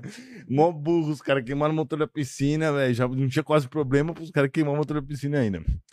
E a gente lá nessa situação, e eu tava sentindo que tava alguma. Porque o obsessor ficava me atrapalhando, os caras clamando. E eu tava sentindo que tinha alguma coisa errada. Mas eu não acreditava nisso. Então eu tacava a porta do meu quarto e falava, que se dane. E eu, e eu só que eu não dormia bem. Porque eles tá- ficavam lá me atazanando, os caras. Aí eu cheguei pra esse cara e falei, brother, não tem como, a gente precisa resolver esse problema. Ele falou, não, pode deixar. Vamos encontrar essa mina, que quando chegar lá, o Ventania vai tirar elas. Falei, beleza, marcamos de encontrar com a mina, né? Na loja dela. Tamo lá parado na porta. Eu comecei a fugir da mina, porque a mina era realmente psicopata. Aí tamo lá na porta da. Você da- namorou ela? eu quase namorei. Tá. Não, mas, tipo assim. A menina era doida. Aí. E- Ex-BBB. Não, mas ela ficou famosa por um outro programa. tá. Mas era uma mina mó gata, só que era uma mina louca, tá ligado? Louca. Só que eu não sabia disso, né? E aí- não, mas eu percebi que os espíritos me influenciavam pra ficar com ela. É? Agora que eu lembrei, eu tinha esquecido essa parte, eu tinha percebido isso. Que ele- Como que eles iam fazer? Ela ia lá, tipo assim, eles ficavam falando pra mim que eu gostava dela, só que na verdade não gostava dela, entendeu? Tá. Só que ela era muito bonita. E aí, é, ela era inteligente também pra caramba. Só que ela era muito do mal, né, na verdade. Ela ia lá e, e ficava levando oferenda pros espíritos, pros caras ficarem me atazanando. Aí nós fomos ao encontro dela, e a hora que a gente chegou, não tava ventando. De repente, mano, bateu um vento, velho. Eu fiz assim. Aí foi a primeira vez que eu fiquei com medo mesmo. Eu falei, mano, Caramba. que porcaria é essa? Aí eu, eu só pensei, a menina falou assim, nossa, mas de onde veio esse vento? Aí você pensou, ventania. Eu pensei, o ventania ele existe mesmo, tá ligado? Eu fiquei em choque. Eu falei, Caramba. maluco, mano. Aí eu gelei, fui embora e realmente, depois daquele dia do vento, acabou. Nunca mais a gente teve problema. Aí passou um período, eu tava com outra menina na minha casa, de boa, e eu vi que a cara dela começou a mudar, velho. Eu também não acreditava nessas coisas. Só que a Tava cara sem dela começou a maquiagem. né? eu acordei com capeta, É. né? acordei com a macaca, né? Tô zoando. Mas assim, tipo assim, ela tava. A gente ia num, num bar, e aí a gente foi pra casa e a fisionomia dela começou a mudar. E tinha uma galera em casa. Eu chamei esse cara, na hora. Porque o, o espírito começou a entrar nela e começou a tentar me, me tipo assim. Como mudar a expressão? Muda Mano, a cara? muda a expressão. Quando Tipo incorpora, muda a es- expressão. Muda muito? É, mas é, é uma. É assim, é, você começa a ver o espírito na realidade. Ah, tá. Não é que muda fisicamente, entendeu? Entendi. Às vezes pode até mudar fisicamente, mas você começa a ver o espírito. E eu percebi isso, só que eu não sabia o que, que tá acontecendo. Aí eu gritei o nome do cara, o cara chegou. Tinha uma garrafa de vodka. O cara quem? O, O espírito? O meu gerente. Ah, tá. O cara chegou, olhou e falou: Meu Deus do céu. Ele catou e fez assim, puf, incorporou o Ventania, Tá. Catou a garrafa de vodka. Mano, juro por Deus, ele tomou mais da metade da garrafa de vodka. Né? sequência. Pá! Chegou e fez assim, pum, a mina pum, saiu o espírito. Ele virou pra mim, aí o Ventania virou pra mim e falou assim: Ela só não saiu por causa da sua força. Ela só não saiu? Ela, é, o cara só não dominou ela por causa da Ah. sua força. Eu fiquei pensando, né? Deve ser tipo um X-Men, né, velho? É. Porque não fiz nada, o cara não conseguiu dominar ela. E aí eu fiquei pensando nessas coisas. Foi essa experiência que eu tinha tido, né? Que foi engraçado.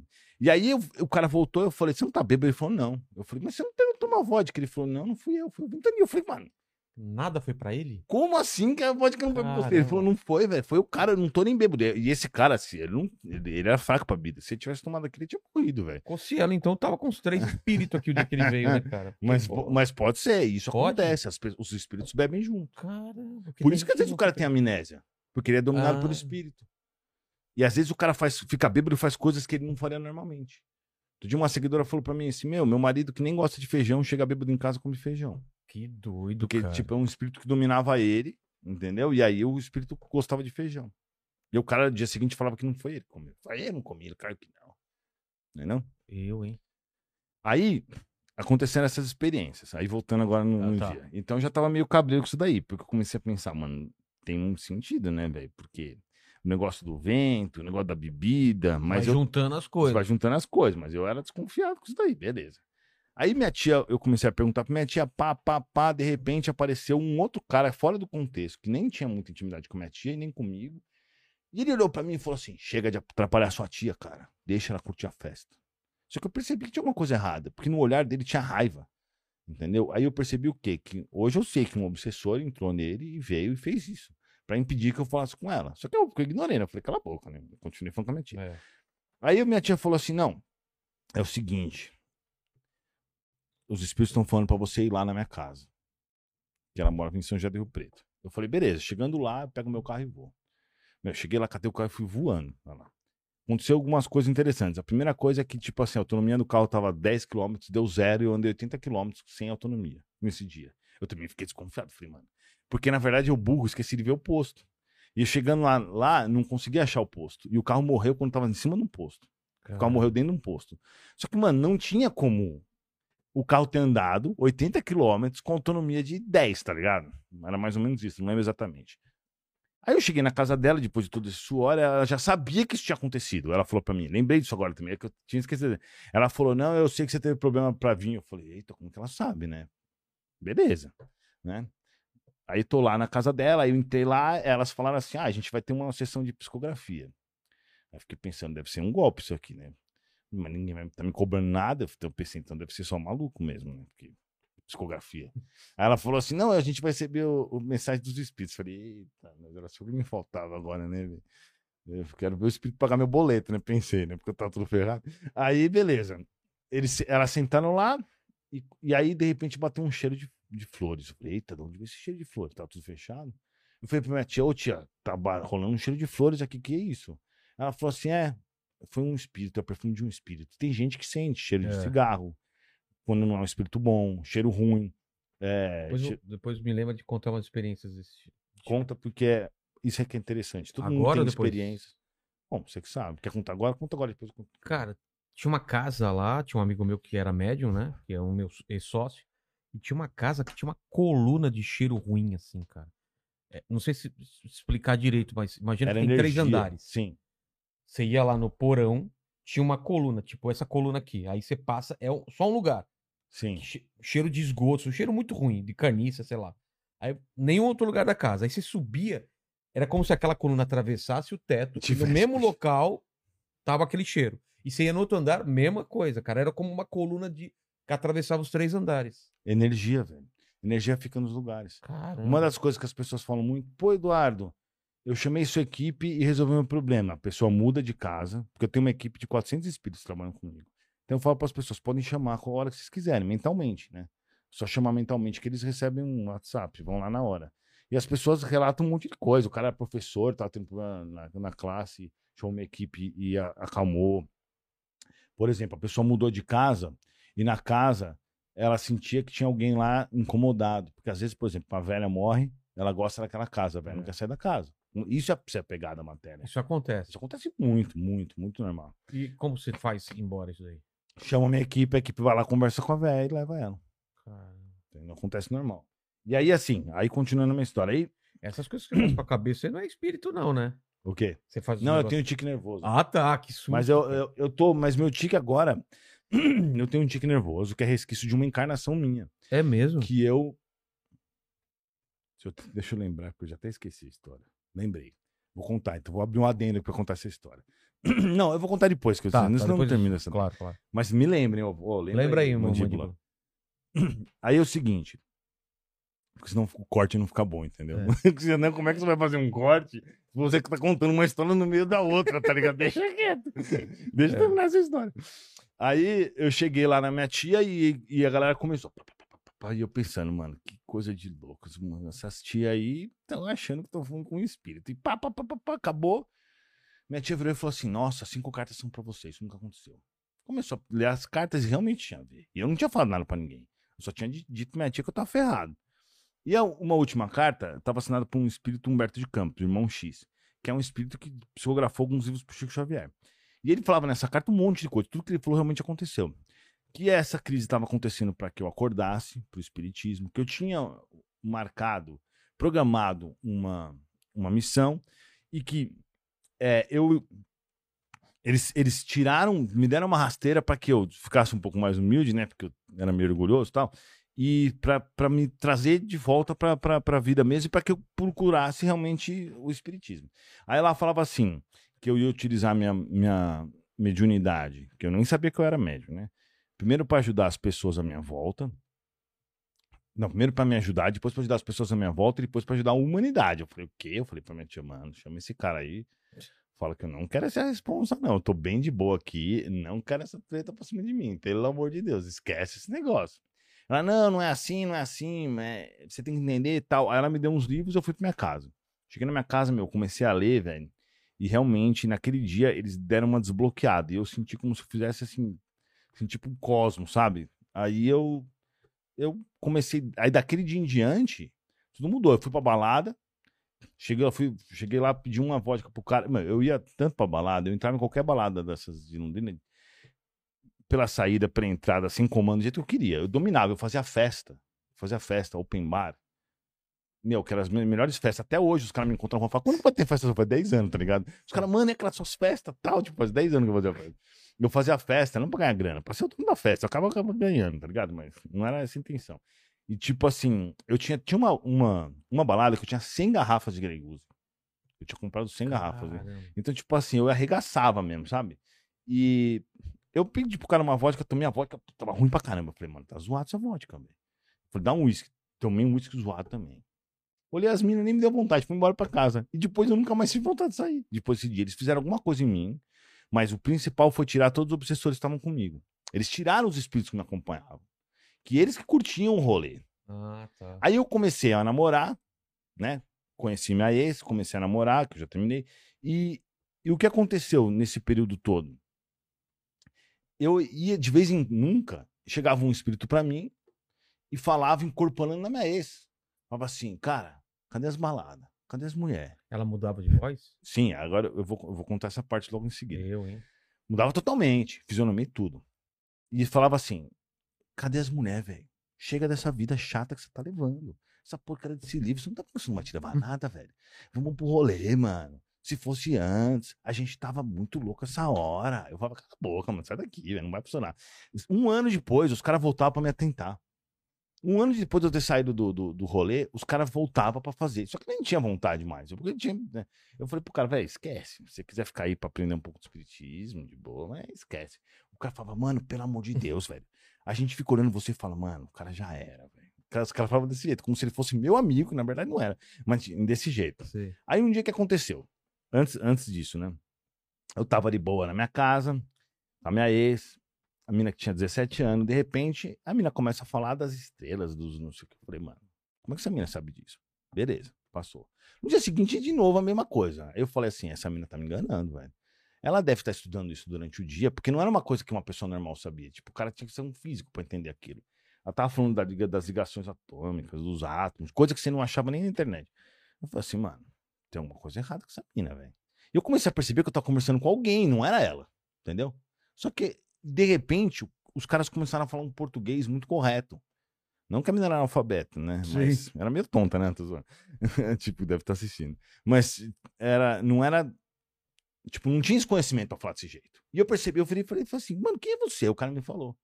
Eu sou tal pessoa. Eu falei, caraca, velho. Aí o que, que eu fazia? Eu mesmo assim, eu desconfiado. Até então, eu não tinha certeza que existia espíritos. É. Mesmo com tudo isso acontecendo. Mas foi impressionante. Depois do dia que eu fui na minha tia, tudo voltou normal. E eu já comecei a ganhar dinheiro logo depois. E voltou tudo ao normal. As meu, um cara do nada chegou pra mim e falou assim: ah, vamos fazer negócio tal. E acabou que nós voltamos a fazer negócio. Aí eu cheguei pra, ah, pra ela, pra, pra ele, falei assim: ó, vamos fazer o seguinte, vamos marcar 8 horas da noite. Ele falou: beleza. Então eu achava que os caras vinham 8 horas da noite pra falar comigo. Eu anotava as perguntas que eu tinha durante o dia pra perguntar à noite. E o cara me respondendo as perguntas sobre tudo. Eles, eles entendiam de qualquer assunto. A, rigor, o espírito superior entende mais de engenharia do que qualquer engenheiro, mais de química do que qualquer químico. Faz contas muito mais rápido. Por exemplo, eu jogo um- jogava um jogo de RPG, que você tem os bonequinhos e tem os outros bonequinhos, e cada um tem a, a- um armor, um life, um ataque, uma defesa, uma magia. Ele calculava quem ia ganhar e ele falava pra mim: você vai perder, vai ganhar. Pelo cálculo que ele Caramba. fazia. Uma coisa que você pode colocar 10 matemáticas em calculadora que os caras não conseguem fazer um, um cálculo em 30 segundos desse. Então, é, esses seres, eles são muito. Tipo, o Chico Xavier em espírito é muito mais inteligente que Einstein, por exemplo. Né? É porque nessa missão ele vem limitado, porque senão ele não ia conseguir fazer a missão do jeito que ele fez. Né? Então, assim. ah, ela falava coisas impressionantes. Eu comecei a perceber que, na verdade, eu tava falando, ai, consegui arrancar isso aqui. Eu fui no hotel, comprei, mano, tomei banho, comprei tênis novo pra vir Ó. aqui.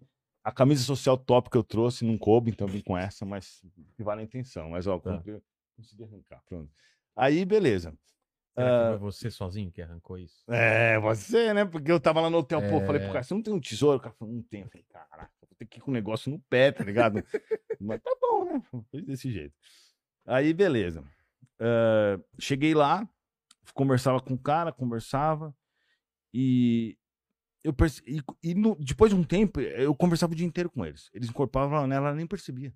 Ela não percebia que. Não mudava a voz? Ela mudava, porque eu- eles falavam melhor o português, Mas a voz, o tom de voz era diferente? ele mudava o jeito de falar, que Ah, eu percebia tá. que era eles, entendeu? E era o dia inteiro eles falando comigo. Caramba. E aí o que acontecia? Eu comecei a atender espíritos, tipo assim, tinha um espírito por ali, ele entrava nela e eu atendia o espírito. Conversava com ele e tal.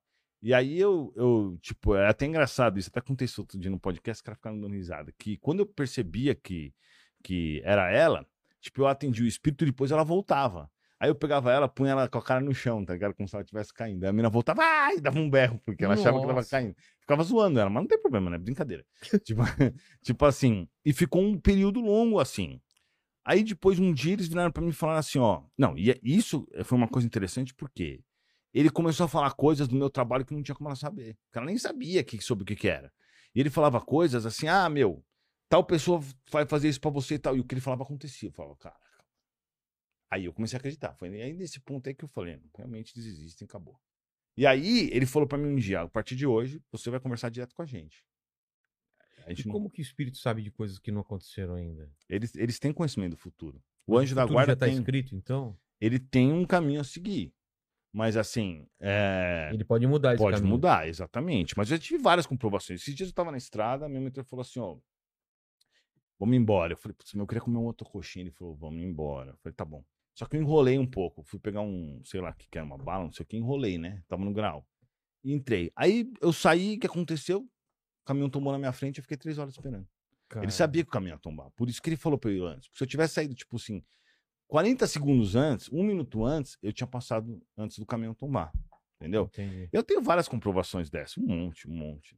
Mas assim, se você for falar agora é, sobre, a compro... sobre quais comprovações que eu tenho que isso realmente existe. Vou contar duas experiências que eu tive. Inguinal, que é um negócio que sai assim, é o, é o intestino sai, né? Que faz assim. Sim. E eu apareceu esse negócio em mim, meu, começou a doer muito, muito, muito, não aguentava mais.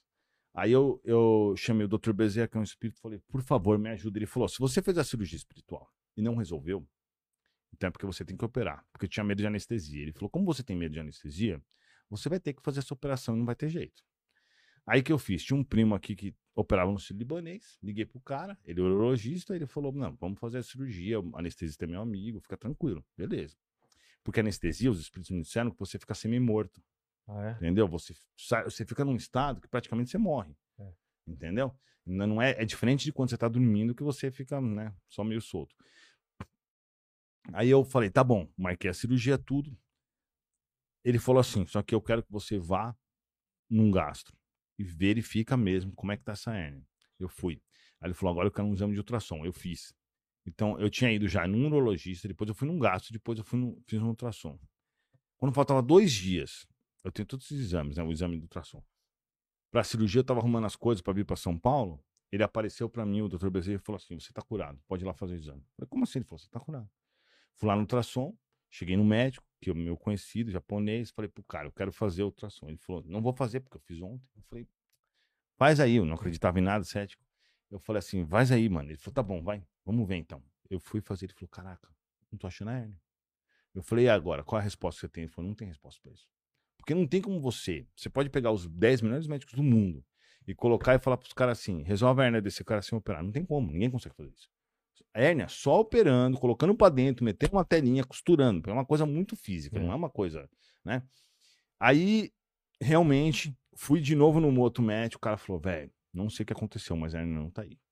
Entendeu? Beleza. Fora isso, eu tive a calvície, que eu era totalmente calvo. Eles recuperaram meu cabelo. Tive várias, várias coisas, mas essas são as mais óbvias. Aí teve uma recentemente, que eu tava na minha. Eu, eu tava vendo meu vídeo, eu vi que tinha um negócio vermelho no meu vídeo. Vermelho? É, no meu olho. Aí fui lá, fui olhar meu olho, tinha uma bola vermelha.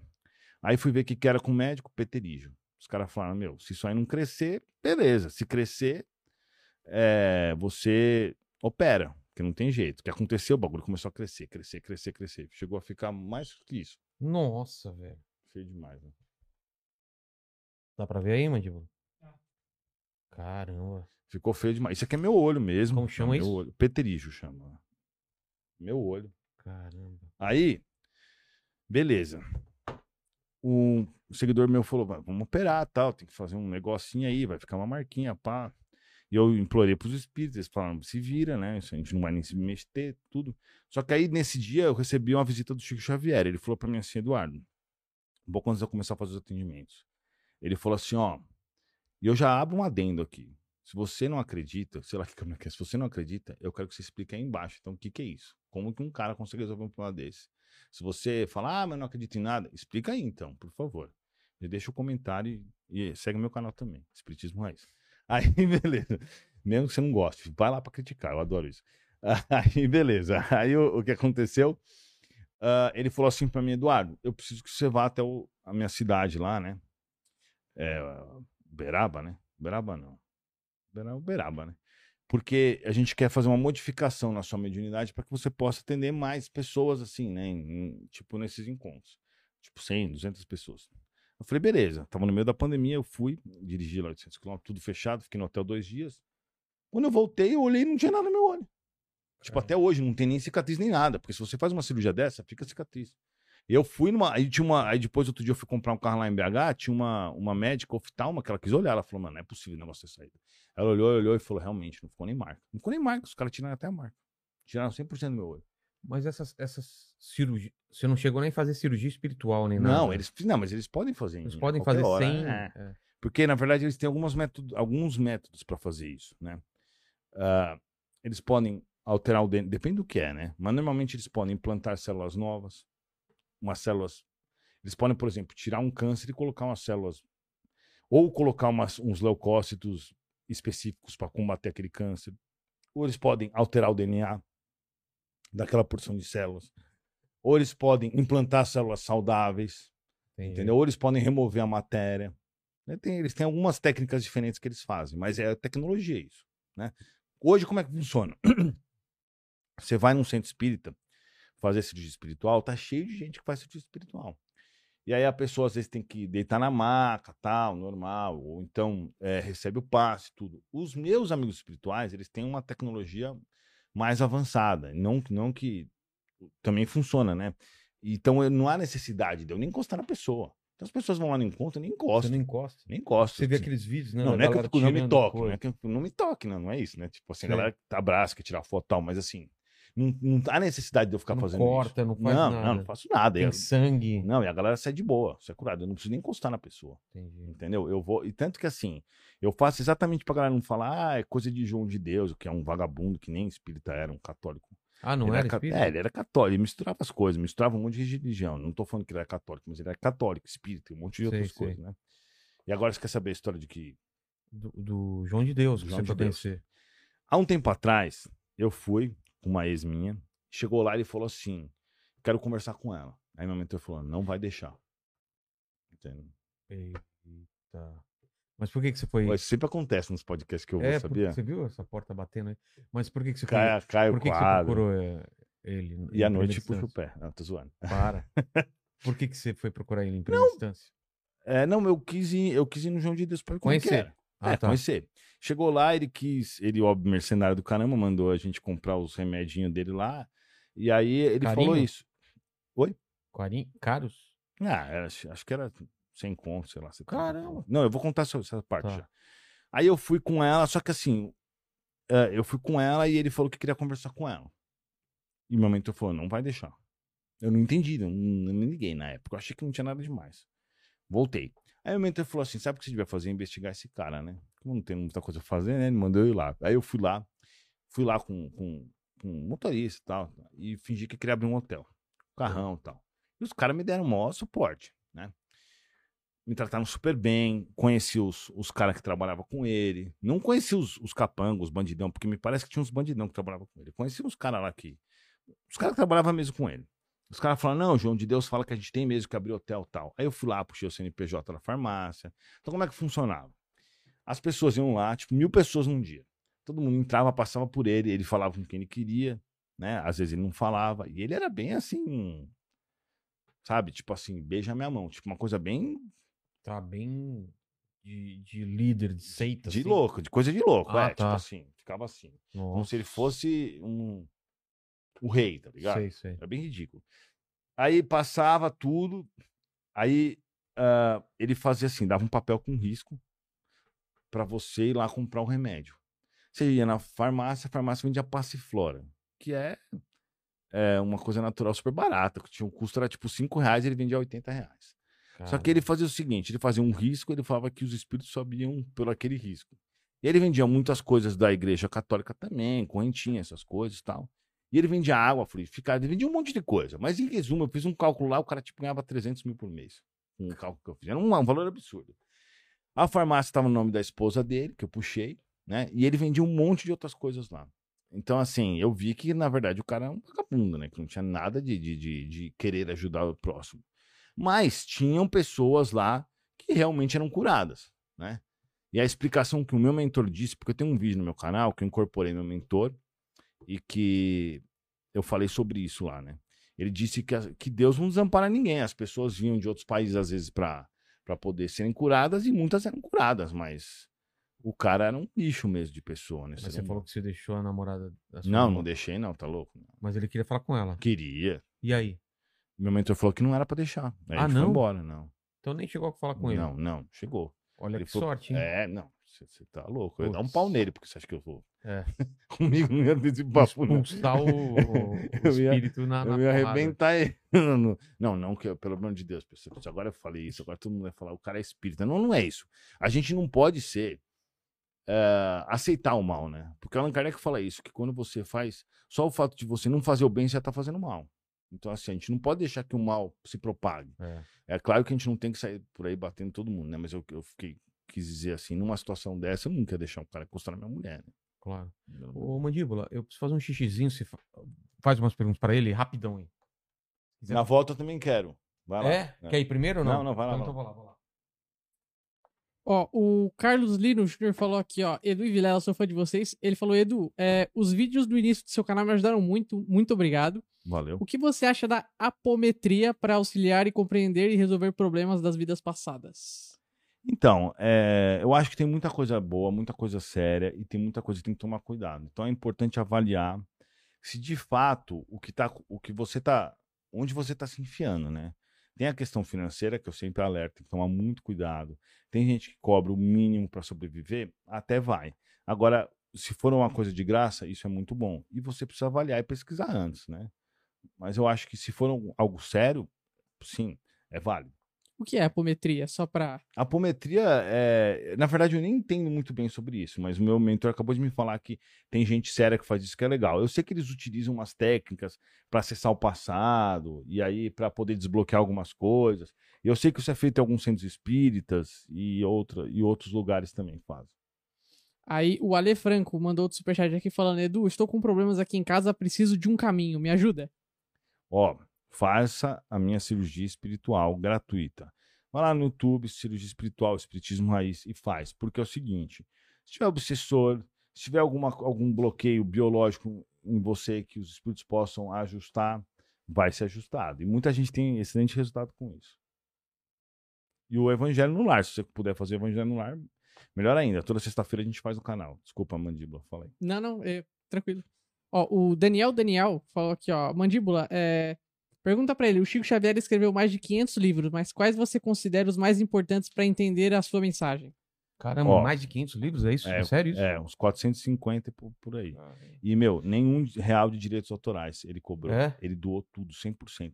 Ele doou 100% dos direitos autorais. Mas todos psicografados ou algum era ele Todos mesmo? psicografados. Mano, os caras queriam dar fazenda pro cara, o cara morreu, assim, viveu super humilde, super simples, numa cama assim, assim, basicona. Então o cara realmente se dedicou para ajudar os outros. E há vários relatos muito interessantes, como por exemplo, ah, ele pegava um repórter da Globo que foi, foi acompanhá-lo. Ele falou que o cara ele enfiou a mão em umas balas, colocou no bolso e foi na favela distribuir para as crianças. Ele falou Quem? que, meu, O- o Chico Xavier. Ah. Ele falou que, o ca- que ele distribuiu umas 500 balas. Sendo Não que ele colocou umas 20 sair. no bolso. É, Tá é muito louco isso, é bem interessante. é. E depois eu me lembro, eu quero contar a história do dia que tentaram tapear. Deixa eu só fazer xixi já. Vai lá, vai lá. Ó. mais, mandíbula? Tem um superchat aqui do... Eita, não, alguma coisa. Relaxa, relaxa. Relaxa que depois eu arrumo aí. O Atomicano falou aqui, ó. Fala Edu, grande abraço. Sou o Renan do Insta, do Insta arroba Atomicando, onde abordo conteúdos de espiritualidade, geometria sagrada, hermetismo e afins. Sigam lá. É, quem sabe não batemos um papo sobre geometria sagrada. Vilela, é, aí, desculpa. Eu me confundi aqui com a acentuação. Ele falou, quem sabe não batemos um papo sobre geometria sagrada, Vilela, aí no seu programa. Grande abraço pra todos. Geometria sagrada? Geometria sagrada. É, hermetismo, um o, o, o, o Deldeb falou um Entendeu? pouco. É. É, a gente podia falar um pouco também do seu show no Rio de Janeiro sabadão, hein? Exatamente, vamos falar dele agora. Coloque, por favor, na tela pequena mandíbula. Rio de Janeiro estarei aí sábado. Você vai comigo ou não? Você vai descansar, né? É, sábado foi por Vamos lá comigo, a gente vai trocando ideias sobre um podcast no- no, Olha, caminho. Uma coisa que a gente não costuma fazer. É. Então, dia 30 de outubro, esse sábado estarei lá no Rio de Janeiro, no Uptown Barra, no Rio Retrô, que é do nosso querido amigo Paulinho Serra. Vai ser um showzaço lá. Então, faz tempo, cara, faz muito tempo que eu não vou no Rio. Então, vão lá, vão, vão dar essa força lá pra mim, cara. Vão lá que eu quero conhecer vocês, vocês que acompanham o Inteligente, gente trocar ideia. Vou ficar lá tirando foto, vou trocar ideia com vocês lá. Beleza? Você já foi no show, você já foi no meu show, né? Já fui no seu Depois show. que você começou a trabalhar aqui. É, exato. E você riu? Ri bastante. Se não risse também, né? Eu, não, tem que rir. Não, mas o show é muito bom, realmente vale Tá, a pena. então o. Como que é? Tá, tá no link? O, o link? Isso aí, tem. Tá. Tá, tá na descrição o link? na descrição o link, então quem quiser comprar ingresso é só dar uma olhadinha aí na, na nossa descrição e vai estar todos os, os dados certinho. Isso, a primeira sessão já tá quase lotada, então venham aqui. Vai ter provavelmente duas sessões, então, então corre aí. É nesse sábado. E aproveitar e falar pro pessoal curtir o vídeo, comentar e aí ma- É. manda suas dúvidas também, que daqui a pouco o Eduardo volta, então a gente vai fazer mais perguntas, então mandem suas perguntas aí. E torne-se membro, falar um pouco do nosso clube de membros também, né? É mesmo, cara. É, vários programas aqui a gente tá fazendo só com perguntas de membros. Tem alguns programas especiais que são programas de membro. Tem um especial do meu aniversário, que é dia 8 de novembro, que é só pergunta de membro. Vocês vão fazer pergunta pra mim. Eu serei o entrevistado pelo Mandíbula, pela minha mulher, por várias pessoas que já passaram por aqui e perguntas de membros, ok? Olha só. É. Aí sim, hein? Você nem sabia disso, né? Não, Tô te tô, contando tô agora. descobrindo, é, tô Eu descobrindo vou, algumas você sabe o que você agora. vai ter que fazer? É. Vou te dar uma lista de pessoas, você vai pedir para, vai é, ligar para essas pessoas, pedir para eles mandarem um vídeo fazendo perguntas para mim, tá bom? Fechou? Beleza? Danilo Gentili, uma galera que já passou por aqui. Tranquilo. Fechou? Fe- Fechou. Ou lavou a mão? Lavei. Então beleza. Você quer pegar na minha mão? Não, não, não, Ah. não. Só para saber se tem um espírito aí que, que lava a mão para você. Que mais? Ó, é, eu queria. A gente comentou isso aqui rapidinho, mas é um assunto que eu queria entrar também depois. Ou agora, se, E se passa bobear. perguntas aqui para mim também. Beleza. O Edu tava falando que ele faz eventos, por exemplo, ele, ele tava falando de evento que ele faz na praia, junta um- umas pessoas e o. E ele conversa com as pessoas e manda mensagens do Espírito Santo pra essas pessoas. Do, do Espírito Do- Santo, não, do É. o anjo da guarda. É, É, você chama de anjo da guarda. é, é que o anjo da guarda da pessoa, entendeu? Eu tenho um anjo da guarda? Claro que Todo tem. mundo tem? Todo mundo tem. Mesmo menos as pessoas ruins? Mesmo as pessoas ruins. É que o anjo da guarda das pessoas ruins não tá muito perto deles. Assim, tá perto, mas tá meio incapaz de Nardoni. fazer alguma coisa. Nardoni tem é, anjo da guarda? Tem. O cara tá assim, putz, de onde foi que eu errei, tá ligado? É mesmo? É, mas não tem jeito. Fazer o quê? Todo mundo tem um anjo da guarda. É, ele não, ele, ele não é responsável pelas ações da, não, da não. pessoa, né? Não, com certeza não. Tá. Mas ele fica tentando intuir. Sabe aquela história do, dia- do anjinho do diabinho? Sei. É isso. É Porque lá. assim, é. Quando, antes de você reencarnar, você combina com o teu anjo da guarda. Você fala assim, ó, meu, eu vou reencarnar, minha vida vai ser assim. E o seu anjo da guarda, às vezes, te coloca também problemas. Porque- Coloca problemas? É, porque você precisa evoluir, você Ah, precisa, tá, às vezes, tá. passar por expiações. Ele que fica administrando isso. Então, às vezes, a galera fala, pô, fala pro meu anjo da guarda fazer eu ganhar na loteria. Mas, meu, quem disse que ganhar na loteria pode ser bom? É. Normalmente o cara se arruina quando é- ganha na loteria. Vai pegar um. A grana vai fazer coisa errada, fazer coisa ruim. Então o anjo da guarda prefere fazer o cara passar por um problema, que ele ganhe experiência, que ele melhore, que ele fique mais habilidoso também, do que fazer o cara ganhar na loteria. Com certeza. Faz parte. É, Ele, ele, só antes, ah, você falou que o anjo da guarda, na verdade, é. A gente falou, em- em- a gente perguntou isso antes do papo começar, eu esqueci o termo. É. É, O quê? Espírito. é, é- é um espírito que tá, tá ajudando essa pessoa, é isso? Isso, exato. É um espírito, normalmente brother seu, de alguma outra encarnação, coisa e tal. mais, você também mais pode evoluído. ser um pouco mais evoluído que, a, que você, Tá. no caso, né? E, e uma criança? Também tem, Tem- anjo da guarda. Porque falam que, que criança, pô. Inclusive, olha que salva muito- interessante. Esses dias estava E tendo... criança vê, ma- me- Vê porque coisa. até os sete anos ela, ela, tá, ela tá completando a encarnação. Meu filho, ele, ele olha pra umas, umas, umas, uns vazios e fa- tem, tem Então. coisa lá, cara. Pode ser. Depois você pergunta pra ele hoje se ele tá vendo alguma coisa antes Ele fala que são sombras. Ele vê então, ele vê os espíritos. É isso aí. Mas até os sete... Quantos anos ele tem? Quatro. Então, Até os sete anos fica muito aberta a mediunidade. Por quê? Porque é aos É- sete é- é anos que se completa a encarnação. Entendeu? Tá. Agora, não sei, assim, é, até os sete anos, a criança tá bem mais voltada para o mundo espiritual. Por isso que tem amigo imaginário, que muitas vezes não é amigo imaginário. É. Eu tinha, e o que eu conversava com ele, segundo minha mãe, tinha sentido. Então devia ser algum espírito, entendeu? Não era um amigo imaginário, Entendi. né? E, e acontece isso.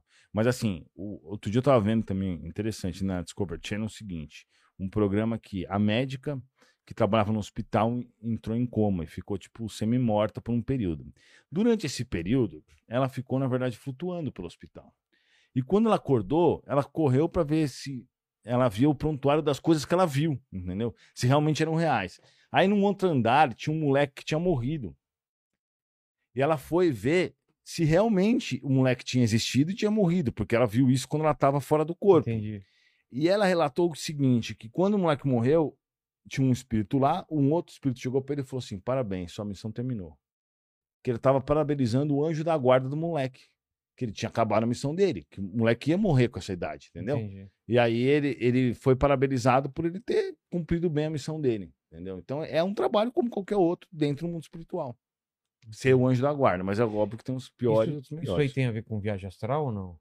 Não, viagem astral é o que ela passou era tipo uma viagem astral. Viagem É. astral, na verdade, é você sair do seu corpo. É, normalmente a pessoa que tá dormindo Isso. viaja ligado pelo fio de prata. fio de Isso, prata, é, é. Até tem na Bíblia o fio, de- o fio de Todo prata, né? mundo, quando, quando dorme, sai do corpo. Tem alguns que ficam perto, alguns que ficam ali meio assim, mas todo mundo tem. Isso o Allan Kardec fala bastante. Ah, é? livro dos mestres, livro dos espíritos. E vive experiências. Então, por isso que às vezes a gente volta e o nosso sonho tem a ver com o que a gente vivenciou, mais algumas coisas do nosso inconsciente que a gente vivenciou durante o dia.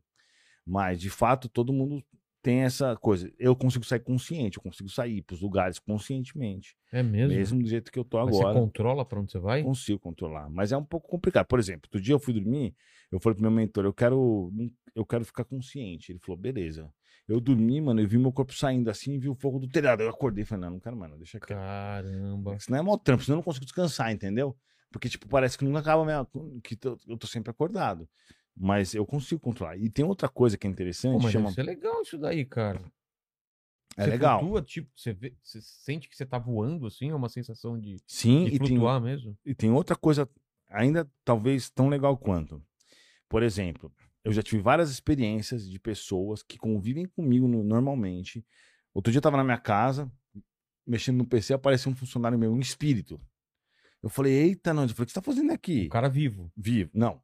Em espírito, sim. Não, eu tava ele- dormindo ele na tá casa vivo, dele, é. em espírito. Aí eu falei, pra, comecei com ele, ele falou, não, eu vim te dar oi, tal, não sei o quê, papá, normal. Aí eu falei pra ele assim, dá uma prova de que realmente você é você. Ele falou, o mouse da minha casa não tá funcionando. Beleza. Tudo bem. No dia seguinte, eu cheguei na empresa, chamei todo mundo e falei assim: ó, todo mundo na minha empresa sabe que eu vejo, porque eu- quem não acredita não tem condições. Eu- É. Acontece um monte de coisas, eu sempre me provo. Eu falei assim: ó, vou perguntar uma coisa pra ele, eu não fui na casa dele, não tem como saber. O mouse da sua casa tá quebrado. Ele falou: tá, como é que você sabe? Quebrou essa semana. Ele não lembrava? Não lembrava, não lembra. Não lembra. Porque é como se você fosse. O seu ser verdadeiro é o seu ser espiritual. Ah, é?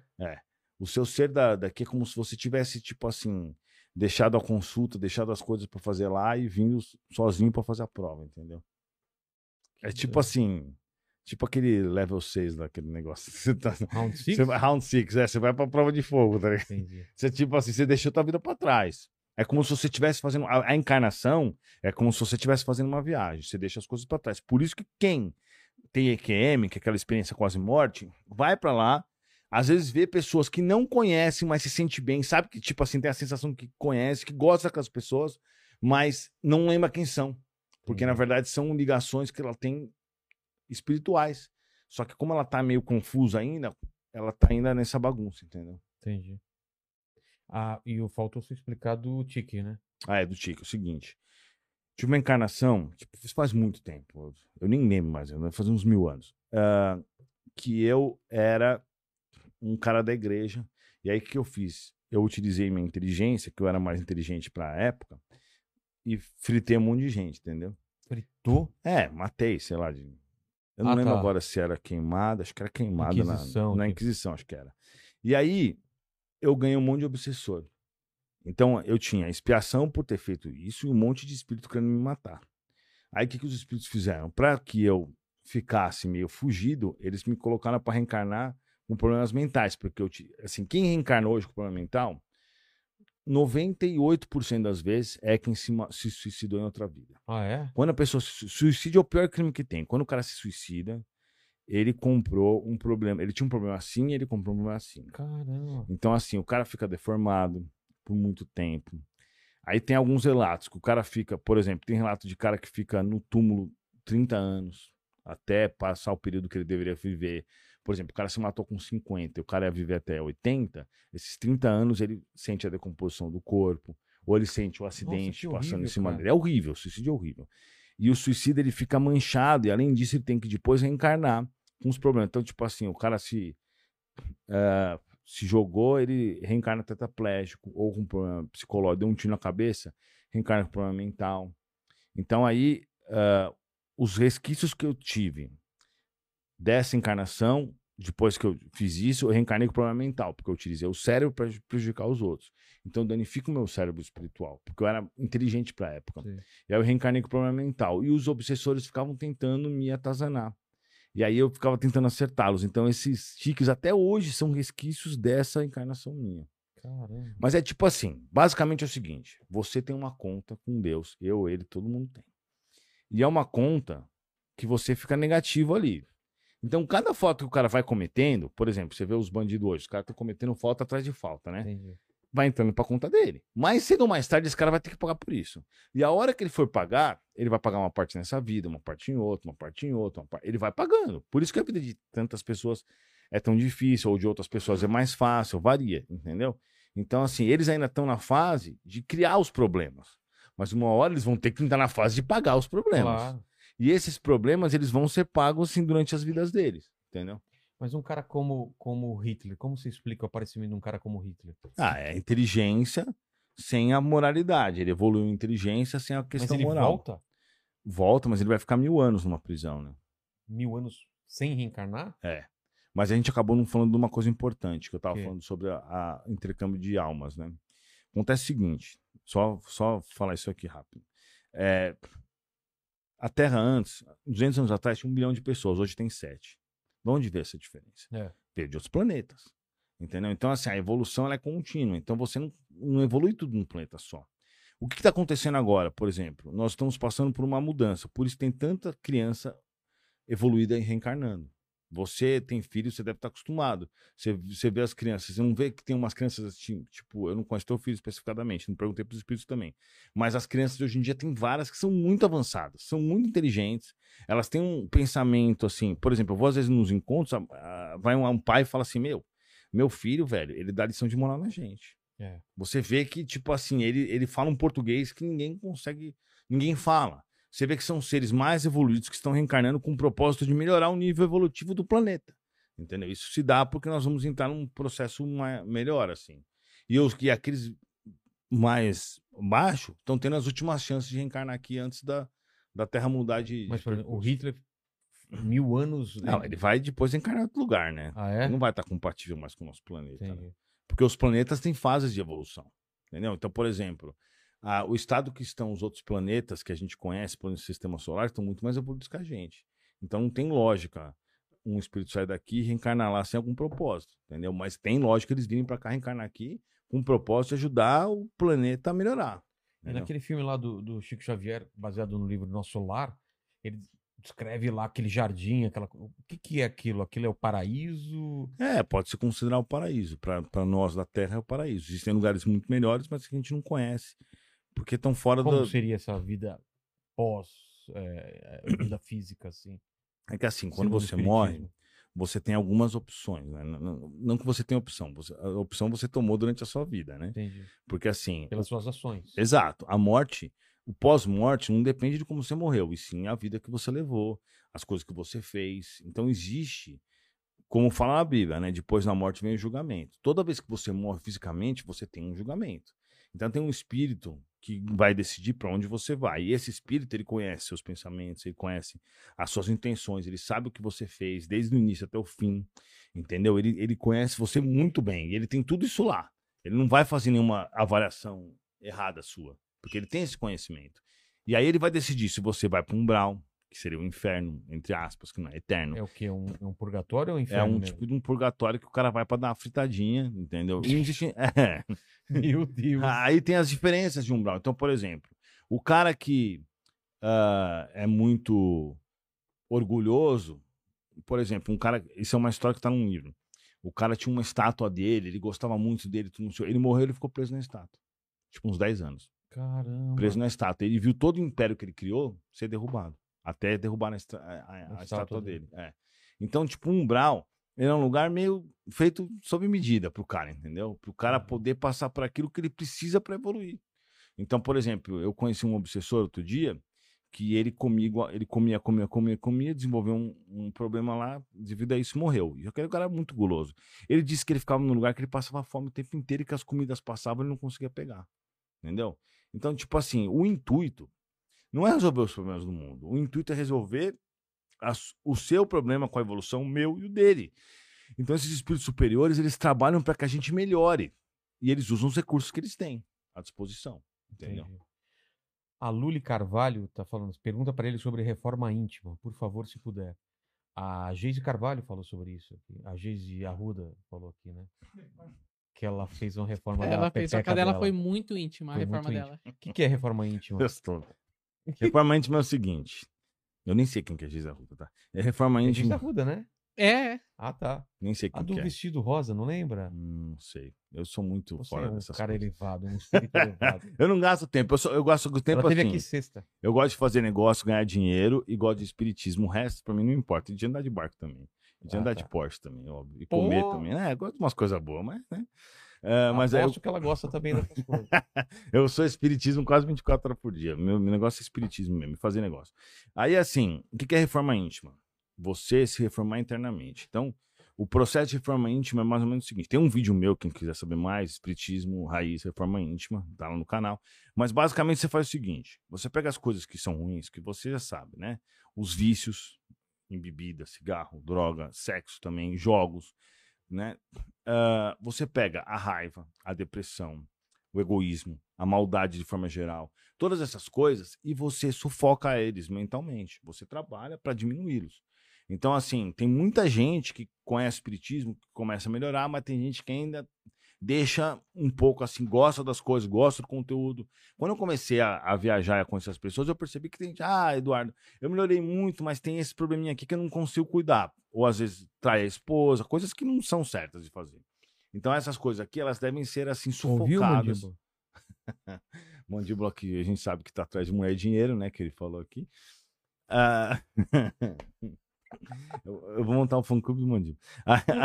Você tem que sufocar essas coisas e trabalhar as suas questões, a benevolência, né? a- o auxílio ao próximo, manter os bons pensamentos, fazer a caridade sem ser trouxa, né? Porque hoje em dia tem muito malandro, né? Então você tem que fazer É. principalmente a caridade ah, moral, que é você dar bons conselhos para as pessoas, dar bons exemplos para quem tem filho, dar bom exemplo pro filho. Não adianta você falar uma coisa pro filho e fazer uma coisa contrária, né?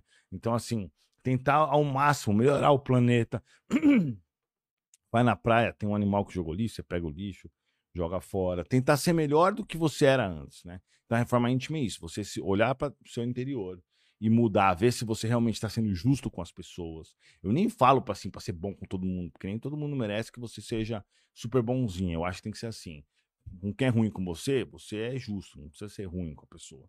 E com quem é bom com você, você é bom. As pessoas têm mania de ser assim, né? Ser bom com quem maltrata ela, e isso é errado, né? A gente tem que É. ser justo com todo mundo. Murilo Ângeles. Me chamo Murilo Ângeles e eu e minha mãe parecemos, parecemos inimigos mortais. O que poderia ser? Manda abraço pra Londrina. Valeu. E é Falou isso um aí, disso, Murilão. né? É isso aí, cara. Isso aí são vidas passadas. E é melhor você se acertar com ela. Se acertar, pelo menos assim, no mínimo de se tolerar. Porque senão você vem a próxima reencarnação dessa forma. Até resolver. até resolver. Até resolver. Exato. Igor Batista pergunta: um espírito considerado evoluído é passível de erros que possam o fazer cair na escala da evolução? Não. Um evoluído, não. Eles não erram mais. Eles têm uma consciência muito. Não tem como. Não, não tem como. Eles são muito. Assim, por exemplo, um espírito tipo Chico Xavier não erra. Nem, nem, nem encarnado. Entendeu? Agora, cair na escala de evolução não tem como você regredir. Tem como você ficar estacionado por um período, mas você acaba. Ah, nunca regredi. Regredir, não. Tá? Regredir não tem como. Tá. Se você já, já tem certo grau evolutivo, você não volta atrás. O Antônio Moreira pergunta por Edu sobre ritual sagrado de anjo guar- do anjo guardião. Esses rituais, no meu ponto de vista, eles não surtem muito efeito. Porque o- a única coisa que funciona realmente é a reforma íntima, são as boas ações. O resto, tudo bem, tem a pedra que tem energia, como eu falei, né? Inclusive, a ideia que eu, quando eu montei a loja é colocar, por exemplo, uma caneca na casa do cara, colocar uma pedra, colocar um adesivo para que ele lembre da reforma íntima. Não fiz isso visando dinheiro, porque os valores são baixos, isso não dá muita grana, mas, tipo, eh, quer dizer, o que eu ganho eu já dou, né? Mas, tipo assim, a ideia é fazer esse símbolo seja uma referência pro cara. O cara chega na casa dele, vê essa pedra e fala, putz, reforma íntima, legal. Preciso lembrar do que o Edu falou, preciso melhorar minha vida. E isso acontece muito, graças a Deus. As pessoas me encontram na rua e eu tenho sido bastante reconhecido na rua. Ela fala: Meu, mudei minha vida por tua causa. Outro dia eu tava num hotel, olha o que aconteceu esses dias. Tava aqui no hotel, e aí, de repente, tocou o interfone. O cara falou: Todo mundo me conhece né, nos hotéis. O cara falou: tem um cara aqui embaixo tá falando que é seu seguidor. Eu falei: Beleza, eu vou descer. Tava fazendo check-out. Ele viu a foto, reconheceu o lugar e foi lá. Aí chegou um obsessor pra mim e falou assim: Esse cara vai te dar uma facada. O quê? Isso acontece direto. Os espíritos ficam me atazanando o dia inteiro, os obsessores. Ele falou: o cara vai enfiar a faca em você e vai girar pra você morrer. Eles fazem isso direto, toda hora. Mano. Não, mas é normal. Mas eu sabia que. Normal. É, é, tipo, era um obsessor do cara. Ah, do cara. Que não queria que eu encontrasse com ele, entendeu? Entendi. Porque sabia que eu ia falar algumas outras coisas. E, e por coincidência, eu tava levando um cristal que meu mentor tinha mandado, que eu ia dar pra ele. Aí eu desci, chegou lá, era um cara, meu, super gente boa, um cara médico, um, um cara super trampo legal, sabe? Assim, e o cara virou pra mim e falou assim, cara, e eu era um cara que vivia na droga, vivia na bebida, vivia na zoeira, e eu mudei por causa dos seus vídeos. E muita gente fala isso pra mim, né? E cara, não sou eu, é o espiritismo, né? Eu só pego o sintetismo de forma mais fácil. E graças a Deus eu tenho muito feedback assim. O cara fala, mano, você, tipo, salvou minha vida com, com o conteúdo que você mostrou. E eu sou muito grato a você, coisa e tal. Foi bem interessante. Porra.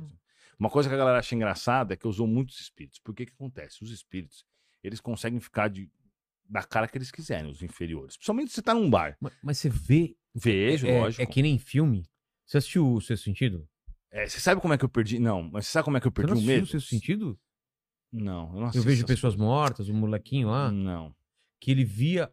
A- a- o- até você me fala Eu não vejo assim, muita graça nesses filmes. Então, mas ele viu os espíritos do jeito que elas morreram, não era? Se o cara tivesse tomado uma massa, Ah, mas isso machadada... fica. O suicida fica desse jeito. É? Ó, por exemplo, outro dia eu tava na Califórnia e meu mentor falou assim: você quer perder o medo de, de, de espírito? Eu falei, cara, eu fui lá no Halloween da NGM ou não? Um desses parques aí que tem Sei, lá, sei. né? Que os caras estavam tudo vestidos de coisa. Zoado. É igualzinho. É, da É? mais ou menos daquele jeito, é. Com serra elétrica e tal. Então você vê... Mas nem sempre... Aí eu perdi o medo, porque eu fiquei lá três horas vendo esses caras toda hora, eu acostumei com a cara mas deles. Você vê a pessoa normal, nem Não, sempre sangrando. Acontece que às vezes eles têm que gastar energia pra fazer isso. Entendeu? Quem? O Os espírito? espíritos. Ele gasta energia pra Gasta. aparecer pra você? Isso. Porque se ele me deixar com medo, ele consegue pegar a minha energia. É, Então o ele se interesse alimenta dele é- do medo? Isso, ele se alimenta do medo, da raiva, da depressão, da briga. Ele Ah, se é? alimenta do mal. Por isso que é importante se fiscalizar. Antes de eu virar espírita, isso acontecia bastante comigo. Os espíritos ficavam na minha cabeça. Você tá com câncer. Você tá com problema no pulmão. E eu achava, acreditava, começava a ter até sintoma. Ia no hospital fazer exame e não era nada. Eles estavam sacaneando? Me sacaneando. Isso acontece com muita E gente. eles ganham o que com isso? Energia.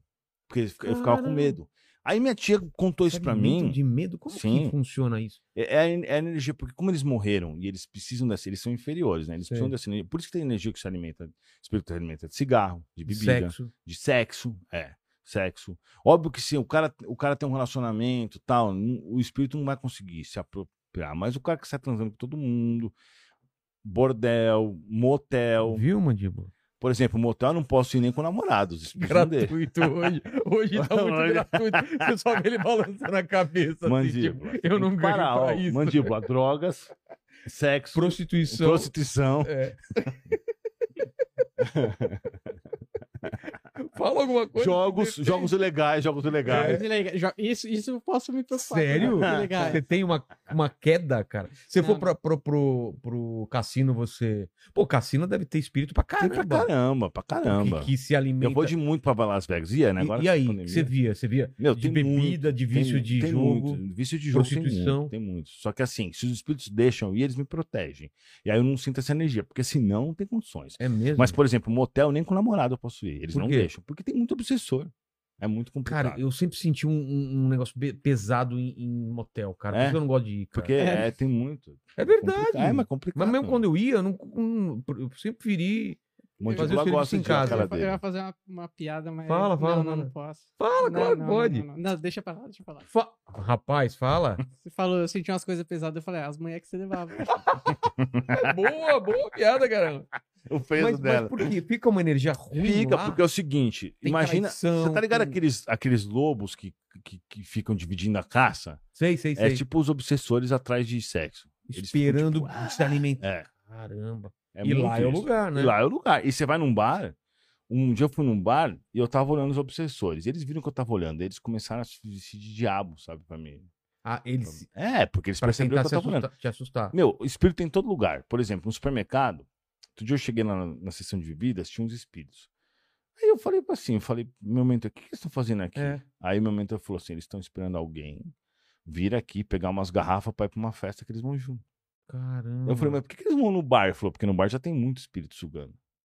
Entendeu? Nossa, cara. Mas é muito normal. Tipo assim, outro dia eu tava num prédio que eu morava, aí a síndica entrou, no, entrou. Mas é tipo uma energia vital? É, é como se. Isso, eles precisam dessa energia pra f- se sentir bem. Tá. Então o espírito que bebia aqui. Não, a gente tem que entender uma coisa. O espírito que bebia aqui, ele continua praticamente um bêbado lá. Ele não muda muito. Mas ele, ele, não, ele não bebe é, é, fisicamente. Como que ele, se- ele sente o gosto da bebida, não? Ele só sente uma energia. ele sente a energia. Ele bebe junto. É? Entendeu? Olha só uma coisa que é interessante, como essas coisas não falham. Ontem eu fui num podcast, num real podcast, bem legal. E aí tinha uma outra menina que tinha um podcast lá. Quando eu saí de lá, ela perguntou do pai dela. Não vou falar quem que é, né? Tá.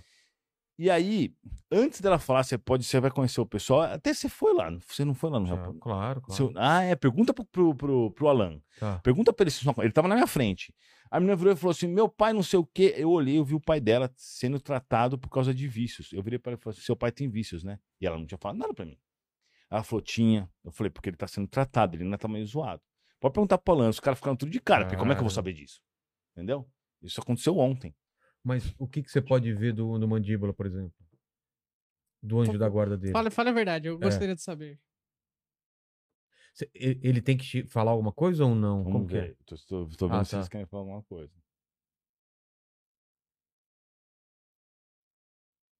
Eles estão falando só que ele tem que se preocupar um pouco mais com o futuro dele. É porque assim, a, gente, a galera fica esperando às vezes que o espírito vai chegar e vai falar Fazer assim: coisa reveladora. siga o caminho do não sei É. o quê, mas não tem como. Às vezes tem. Às vezes tem. Por exemplo, às vezes o, o cara me faz umas perguntas e às vezes tem umas coisas muito assim. Às vezes, outro dia eu virei pra uma menina e falei assim: ó, os caras estão falando que o seu namorado tá te traindo. É mesmo? Ela foi. Outro dia aconteceu isso. Uma seguidora veio falar comigo. Aí a, a filha da menina tinha 16 anos. Aí o espírito falou assim: ó, fala pra ela que a filha dela já não é mais virgem e que o namorado dela trai ela. Eu falei, a menina ficou com raiva de mim e me bloqueou. Passou uma semana, ela me desbloqueou e falou: é, realmente ela não era mais virgem. Mas o namorado dela não trai, então fala pra pegar o celular. Ah, ele não quer dar o celular, ele disse que não quer ler as conversas com os amigos. Eu falei, então fala. Passou, ela me bloqueou de raiva. Passou seis meses, ela me desbloqueou e falou: desculpa, você tava certo. Só que agora eu parei de fazer isso daí, porque eu fico Cara. como o vilão da história, Mas, tá por ligado? É Hum. isso que você falou dele, é o que o anjo falou pra você? Ele falou isso. Eu perguntei Mas é assim, o anjo que fala pra você? Isso, é algum espírito, deve Algum ser um. é. Ele falou assim, ó, mas e depois, quando acabar o programa, se quiser eu falo o anjo da guarda, o Tá nome bom. de vocês e tal. Tá bom. Eu atendo as pessoas no meu Instagram. Só que o que acontece? Tem 8 mil mensagens, eu atendo 20 pessoas por dia. Então, eu vou ter- aí eu dou o recado do anjo da guarda, falo o nome do anjo da Mas guarda. se ele não perguntar alguma coisa, você consegue responder ou não? Consigo. Você quer Pergunta perguntar alguma coisa. Eu? É? Eu- Não, é. Não, não, é que agora. É... Você falou do meu futuro, que eu tenho que me preocupar um pouco mais sobre, é, sobre o meu futuro, mas relacionado a, a Saúde, A trabalho. saúde. Trabalho. trabalho. É. E- Não, que eu- não, é que assim, você tem que se programar, é isso que ele tá dizendo, assim. Pensar se você vai quer seguir um caminho ou outro. Não pode só ir vivendo, entendeu? Quer dizer que ele pode ser traidor aqui dentro. Ele pode estar pensando já em. Ou você, né? É. Ou você tá querendo. Eu tô brincando. Quantas você tem? 23. É. Só, só pensa em drogas, né, mano? Mulheres, e Mulheres, álcool, e jogos. Jogos. que mais? Pergunta alguma coisa. Ah, você já perguntou ou não? É, perguntei. se- Ah, mas- se era sobre trabalho, né? É. E de você eles estão falando só que você tem que tomar cuidado com as pessoas que se aproximam. Tá vendo? Porque tem umas que não têm boa intenção. Eu tô perto já, não olha assim não. não tô me aproximando, tô Só que o problema já. é que elas parecem ser boas, entendeu? Esse é o problema, né? É sempre esse É sempre problema. assim. Já É me sempre- ferrei muito com isso, cara. É. É, rapaz. Porque você é bonzinho e você acha que os outros são bonzinhos. Agora eu já. tô- eu- Antes Agora você você- fala. Não, antes você fala isso, ele me conhece, já fica um pé atrás absurdo. É. assim. Tem que já, ficar já, mesmo. cara. Depois de uma certa idade já fica, né? É, casca gente- grossa, né? É, mas tem gente que fica. É. Eu sempre fui assim, né? Tanto que eu orgulho de falar que eu nunca fui enganado, sabia? Nunca, Sério? nunca me passaram pra trás. Porque eu sou um cara preocupado. Assim. Hoje em dia eu tenho uns espíritos que me ajudam muito. Então, por exemplo, eu compro carro de leilão. Vira e mexe, eu compro. Ah, é? Comprei um carro esses dias, um Audi, até que tá aí. Meu, recuperado de sinistro. Você não sabe se o carro capotou, dividiu É. no meio. Você não sabe. Meu mentor falou, compra. Eu falei, compra. Nem, nem olho o carro. O Caramba. cara tomou até um susto. O carro tá zerado, zerado, zeradíssimo. Eu compro direto carro assim, eles me ajudam um monte. Eu compro sempre, sempre. Não tô nem aí. que mais, mandíbula? Ixi, tem muita gente aqui. É, Perguntas e tal? Vamos lá. Mano, mas relacionado, por exemplo, o, o Vladson Pereira mandou um superchat aqui agora. Ele falou: Boa noite, sou inscrito do canal. É, e vejo sempre seus vídeos. Tem alguma mensagem de espiritualidade pra mim? Não sei se assim funciona, por exemplo. Só pelo nome assim? Não, você tem. Não, eu consigo sim. É, só pelo nome. Mas é que se a gente fizer isso aí, aí o programa vai ficar meio. né? A gente vai ter que ficar dando a mensagem Ah, de todo entendi. mundo. Mas assim, deixa eu ver se tem alguma coisa pro Vladson. Ele tá falando que ele deve se preocupar um pouco mais na forma com que ele trata as pessoas. Entendeu? Todas as pessoas. Às vezes ele pode ser um pouco injusto com uma pessoa ou outra. Eu comecei a fazer live assim. O, o Vladson não é nada pessoal, tá? O Espírito tá falando. Muito obrigado por ser inscrito no canal, viu? Valeu. Mas eu, eu comecei a fazer Você live já deixou de forma. falar alguma coisa que o espírito falou. Não, aí o espírito fala, aí outro dia. Primeiro o cara falou assim: eu vou fazer live dando um recado, galera, vamos lá. Tá até nessa live. assim. Aí eu, vai entrar ao vivo. Aí eu, entrou ao vivo, o cara virou. Primeiro, a primeira mensagem foi pro cara assim: ó, você tá sendo injusto com essa mulher. Aí o cara, pô, é que sabe, a gente vê. Pra mim parece que ela tá sendo injusta, mas você tá falando, né? Tá ligado? Ah, Tipo assim, aí eu parei de fazer essas lives por causa disso. é. Porque, tipo, eu tinha um assessor lá que o cara falou assim: não, vamos fazer o seguinte, vamos transformar você no Edu sensitivo. Pra, pra poder atingir, atingir mais gente, eu concordei. Eu falei, não, tá certo, vamos fazer isso. Edu sensitivo é melhor do que Espiritismo Raiz, Eduardo Sabag. Eu tentei fazer isso, mas não deu certo, rola. não. Ficou por isso mesmo, deixa quieto. Tá. Fala, Mas o pessoal tá perguntando muito desses, desses, dessas outras pessoas ligadas ao espiritismo da internet. É, o que, que você acha? Você acha que algum realmente acredita no. no- é que a gente conver- conversou um pouco Hum. aqui mesmo, durante a live, você falou que muitos são. fazem isso por dinheiro e tal, cobram, então você não vê isso positivamente. Mas você acha que eles acreditam e fazem, fazem por, por bem ou a maioria quer tirar uma grana mesmo? O problema é, começa assim, aí que tá. Por que, que eu, eu falo pra vocês assim? Vários médiums falem ao longo do tempo. Eu acredito que até o João de Deus, que é um sem noção pilantra, ele tinha uma missão boa. Zíbia Gaspareto se vendeu para os livros, começa a psicografar, e aí a- começa-se a ver a grana. Márcia Fernandes. Márcia Fernandes tem super conhecimento, mas a mulher cobra 600 reais para falar 15 minutos. Então, assim, é, o- a- ou vários outros assim são dessa forma. E isso não tá certo. Porque que o cara começa assim, pô, nós temos um centro espírita aqui, um centro espírita pequeno e tal.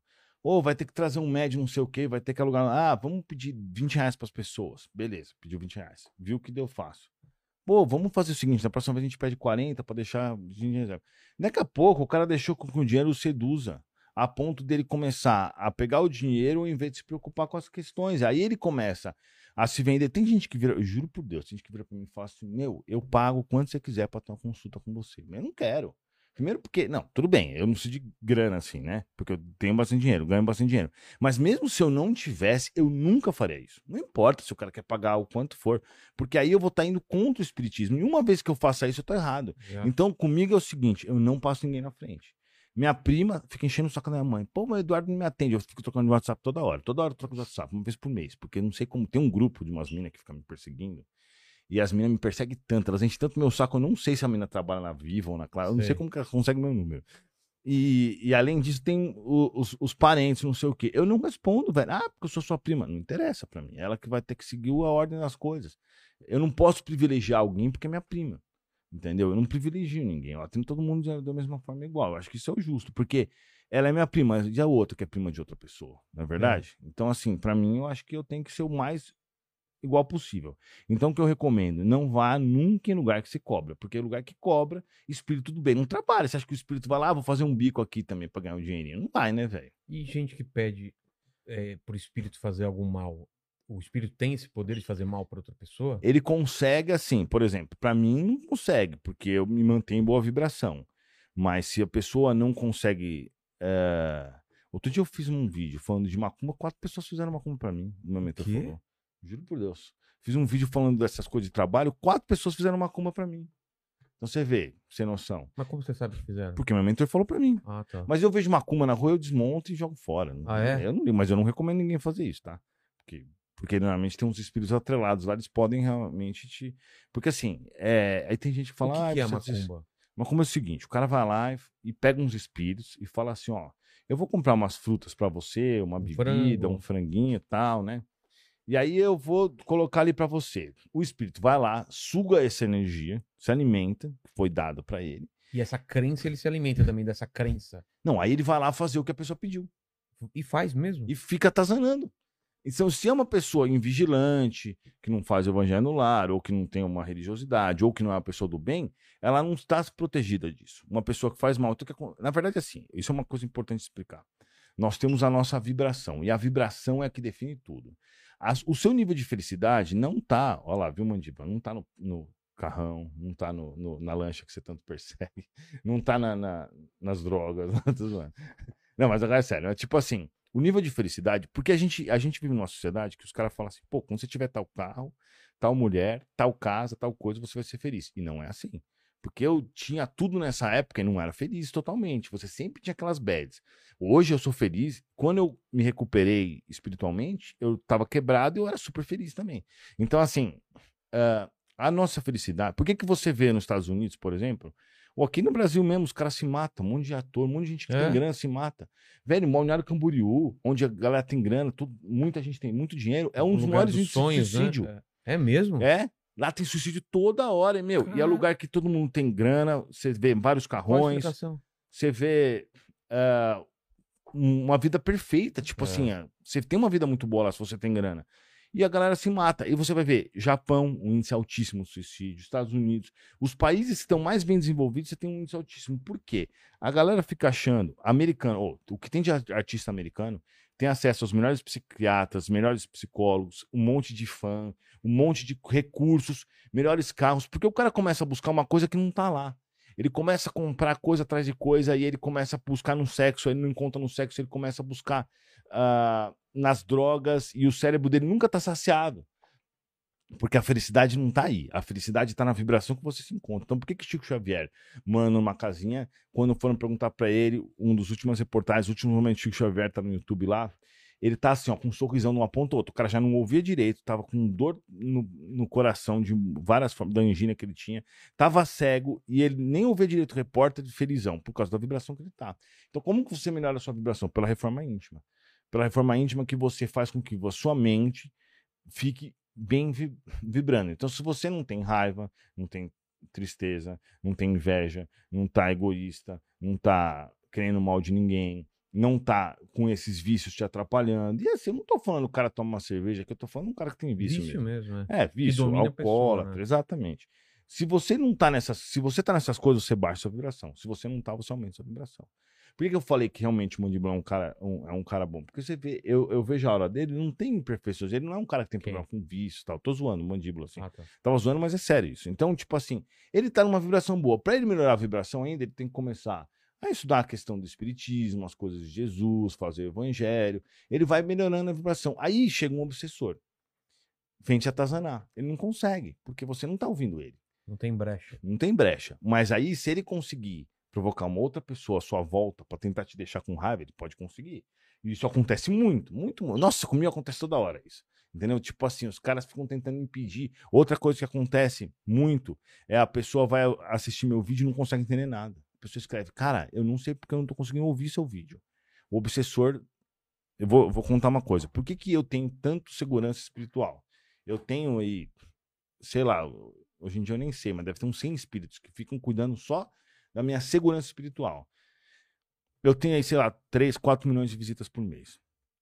Dessas visitas, vamos dizer que tenha um milhão de pessoas que estejam assistindo. Se cada um milhão de, dessas um milhão tem dois ou três obsessores, a gente tem dois, três obsessores com raiva de mim. Porque como é que funciona assim? A historinha funciona assim. Joãozinho começa a assistir o, o cara do, o do, do espiritismo raiz. Ele fala, mano, esse cara é meio esquisito, tem um stick, né, com o pescoço e tal, né, mano, tem um nariz grande, mas é, tem, tem sentido o que ele tá falando. Começa a se interessar. Nisso, um obsessor vira pro outro e fala assim, caraca, mano, eu já ouvi falar desse negócio de espiritismo. Da última vez que isso aconteceu, a gente perdeu o efeito sobre o cara, né? Porque o obsessor tá lá, ele vive com o Joãozinho. Tipo assim, ele gosta de, de encher a cara sempre, de fumar uma maconhinha que ele acha que não faz mal comprar da boca e influenciar o tráfico de droga, né? Que não é uma coisa. Você compra uma maconha com sangue porque você está financiando o tráfico de droga. Ele gosta de, de fazer as coisas meio egoístas que o cara faz. Então, ele tá, o Joãozinho tá alimentando o obsessor dele. O obsessor dele, tipo, é brother dele. Ele se vê como se fosse amigo dele. Aí, o Joãozinho tá lá, eh, começa a assistir o começa a assistir meu canal e ele começa a se livrar desses BO. Tipo assim, ele começa a melhorar a vibração dele, o cara começa a perder o efeito sobre ele. Entendi. Aí uma coisa que acontece muito, eles fazem o cara ficar com sono, eles fazem alguém atrapalhar ele. É a guerra que acontece entre o bem e o mal. Uma guerra espiritual. Isso, até que uma hora os espíritos perdem e eles começam a me procurar para tentar me pegar. Porque eles não querem que eu faça isso, entendeu? Então existem os tentáculos do mal, que aí nos tentáculos do mal vem desde lá de baixo, desde de um- uma letra de música que, que propaga coisas ruins, que parece uma coisa inofensiva, mas está trabalhando no inconsciente das pessoas, do subconsciente, até o Nardone, até o estupro, até as outras coisas assim. Mas tem, Não. tem então. é, você acredita ness- nessas músicas com mensagem subliminar? Não é que é mensagem subliminar. Quando você coloca, por exemplo, eu vi isso hoje, uma mensagem, uma música daquele, daquele loirinho lá, que acho que é filho do Leonardo, né? Que fala assim: senta, senta, senta, senta para as crianças ouvirem. Você está trabalhando no inconsciente dela. Ela está começando a achar que é normal esse tipo de coisa. Quando você, quando você coloca uma música que fala de droga de bebida, que seja para o adolescente ouvir, você está trabalhando com o inconsciente dela. Tá, ca- porque assim, você recebe as informações, depois você vai vivendo, seu, sua cabeça vai, vai vai trabalhando suas informações, seu inconsciente, ele pega o que você recebeu e vai trabalhando. Você está normalizando coisas que não são normais. É. Entendeu? Aí por isso que hoje em dia, mina de 12, 13 anos, tá engravidando, tá transando com qualquer um, tá usando droga, porque tem música que fala, dá o toba para não engravidar. E aí tá todo mundo tocando aí, achando como se isso fosse normal. Isso não é normal. Isso tá romantizando, normalizando algo que não é para acontecer. Entendeu? Então, tipo assim, isso também é os tentáculos desses espíritos inferiores do mal, que vai desde os crimes maiores até as coisinhas menores, entendeu? Então nós vivemos uma guerra entre o bem e o mal o tempo inteiro. Essa é a verdade. Entendeu? É isso. Eduardo, tem mais alguma coisa que você queria falar? Antes de eu fazer as três perguntas finais, de repente tem alguma, alguma coisa sobre o espiritismo que a gente não falou. Galera, eu recomendo vocês, sinceramente, a conhecer o Espiritismo, porque a vida de vocês vai mudar. Independente das outras situações, do que você faz da sua vida, do que você pensa sobre a vida, conheça o Espiritismo. E se você é espírita, eu convoco você, sei lá que câmera que tá aqui, é ali, Aqui, ó. eu convoco você a divulgar o Espiritismo. Então pega esse vídeo que ficou um bate-papo legal, com umas perguntas diferentes, manda pra galera. Deixa o like aí, não esquece de comentar e segue meu canal Espiritismo Raiz e meu outro canal de cortes, meu Instagram é Sabag, tô fazendo propaganda, nem sei Tá. se eu podia. Essa, você coloca aí embaixo, Ah, essa claro. bag, Espiritismo Raiz, TikTok, Facebook, tudo mais. E divulga o Espiritismo e conheça porque vai valer a pena, vai mudar a sua vida, ele te muda de dentro pra fora. E eu sempre termino aqui fazendo as três perguntas finais, com você não vai ser diferente, Eduardo. É, olhando pra trás, qual foi o momento mais difícil da sua vida? Na verdade, sua- seu trabalho, né? Eu, eu acho que eu não tive um momento difícil, porque eu acho que tudo foi tudo é muito válido, sabe? Quando as, as, as dificuldades vêm, eu gosto muito, porque você acaba saindo muito fortalecido. Então teve um momento assim, tipo esse e tal, mas hoje eu entendo que foi a melhor coisa da minha vida foi ter acontecido aqueles problemas, senão eu estaria hoje igual um retardado que eu era, né? Entendi.